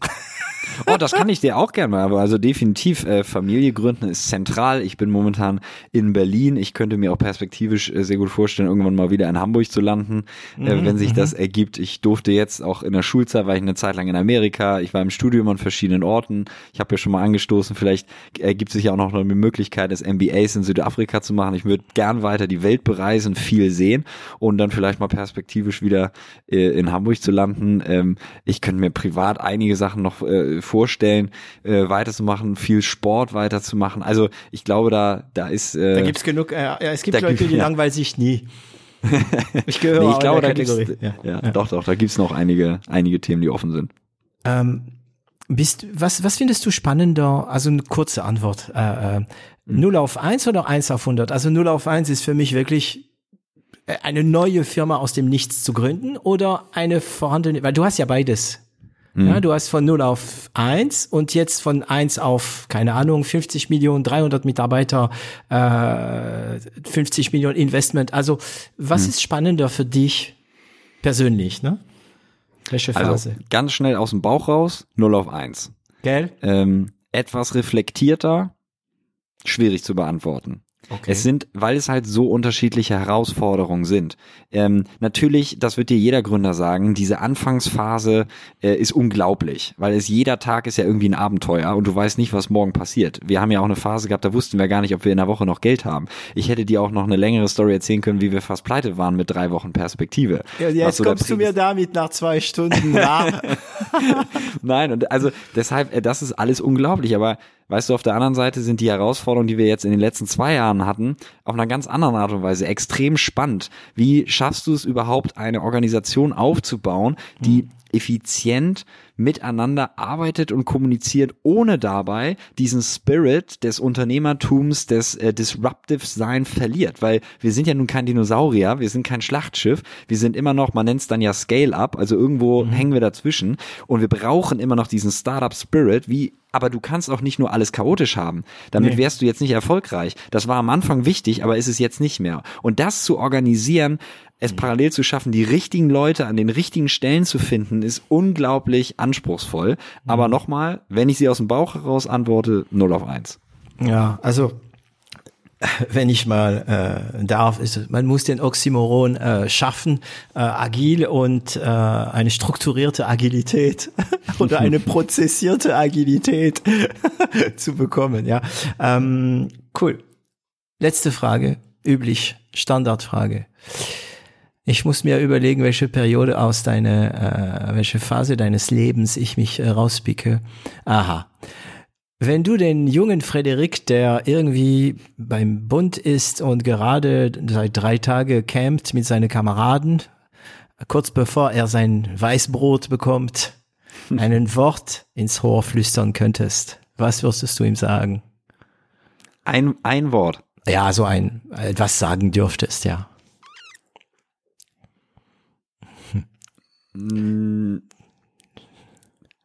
Versuch es, mach es, teste es.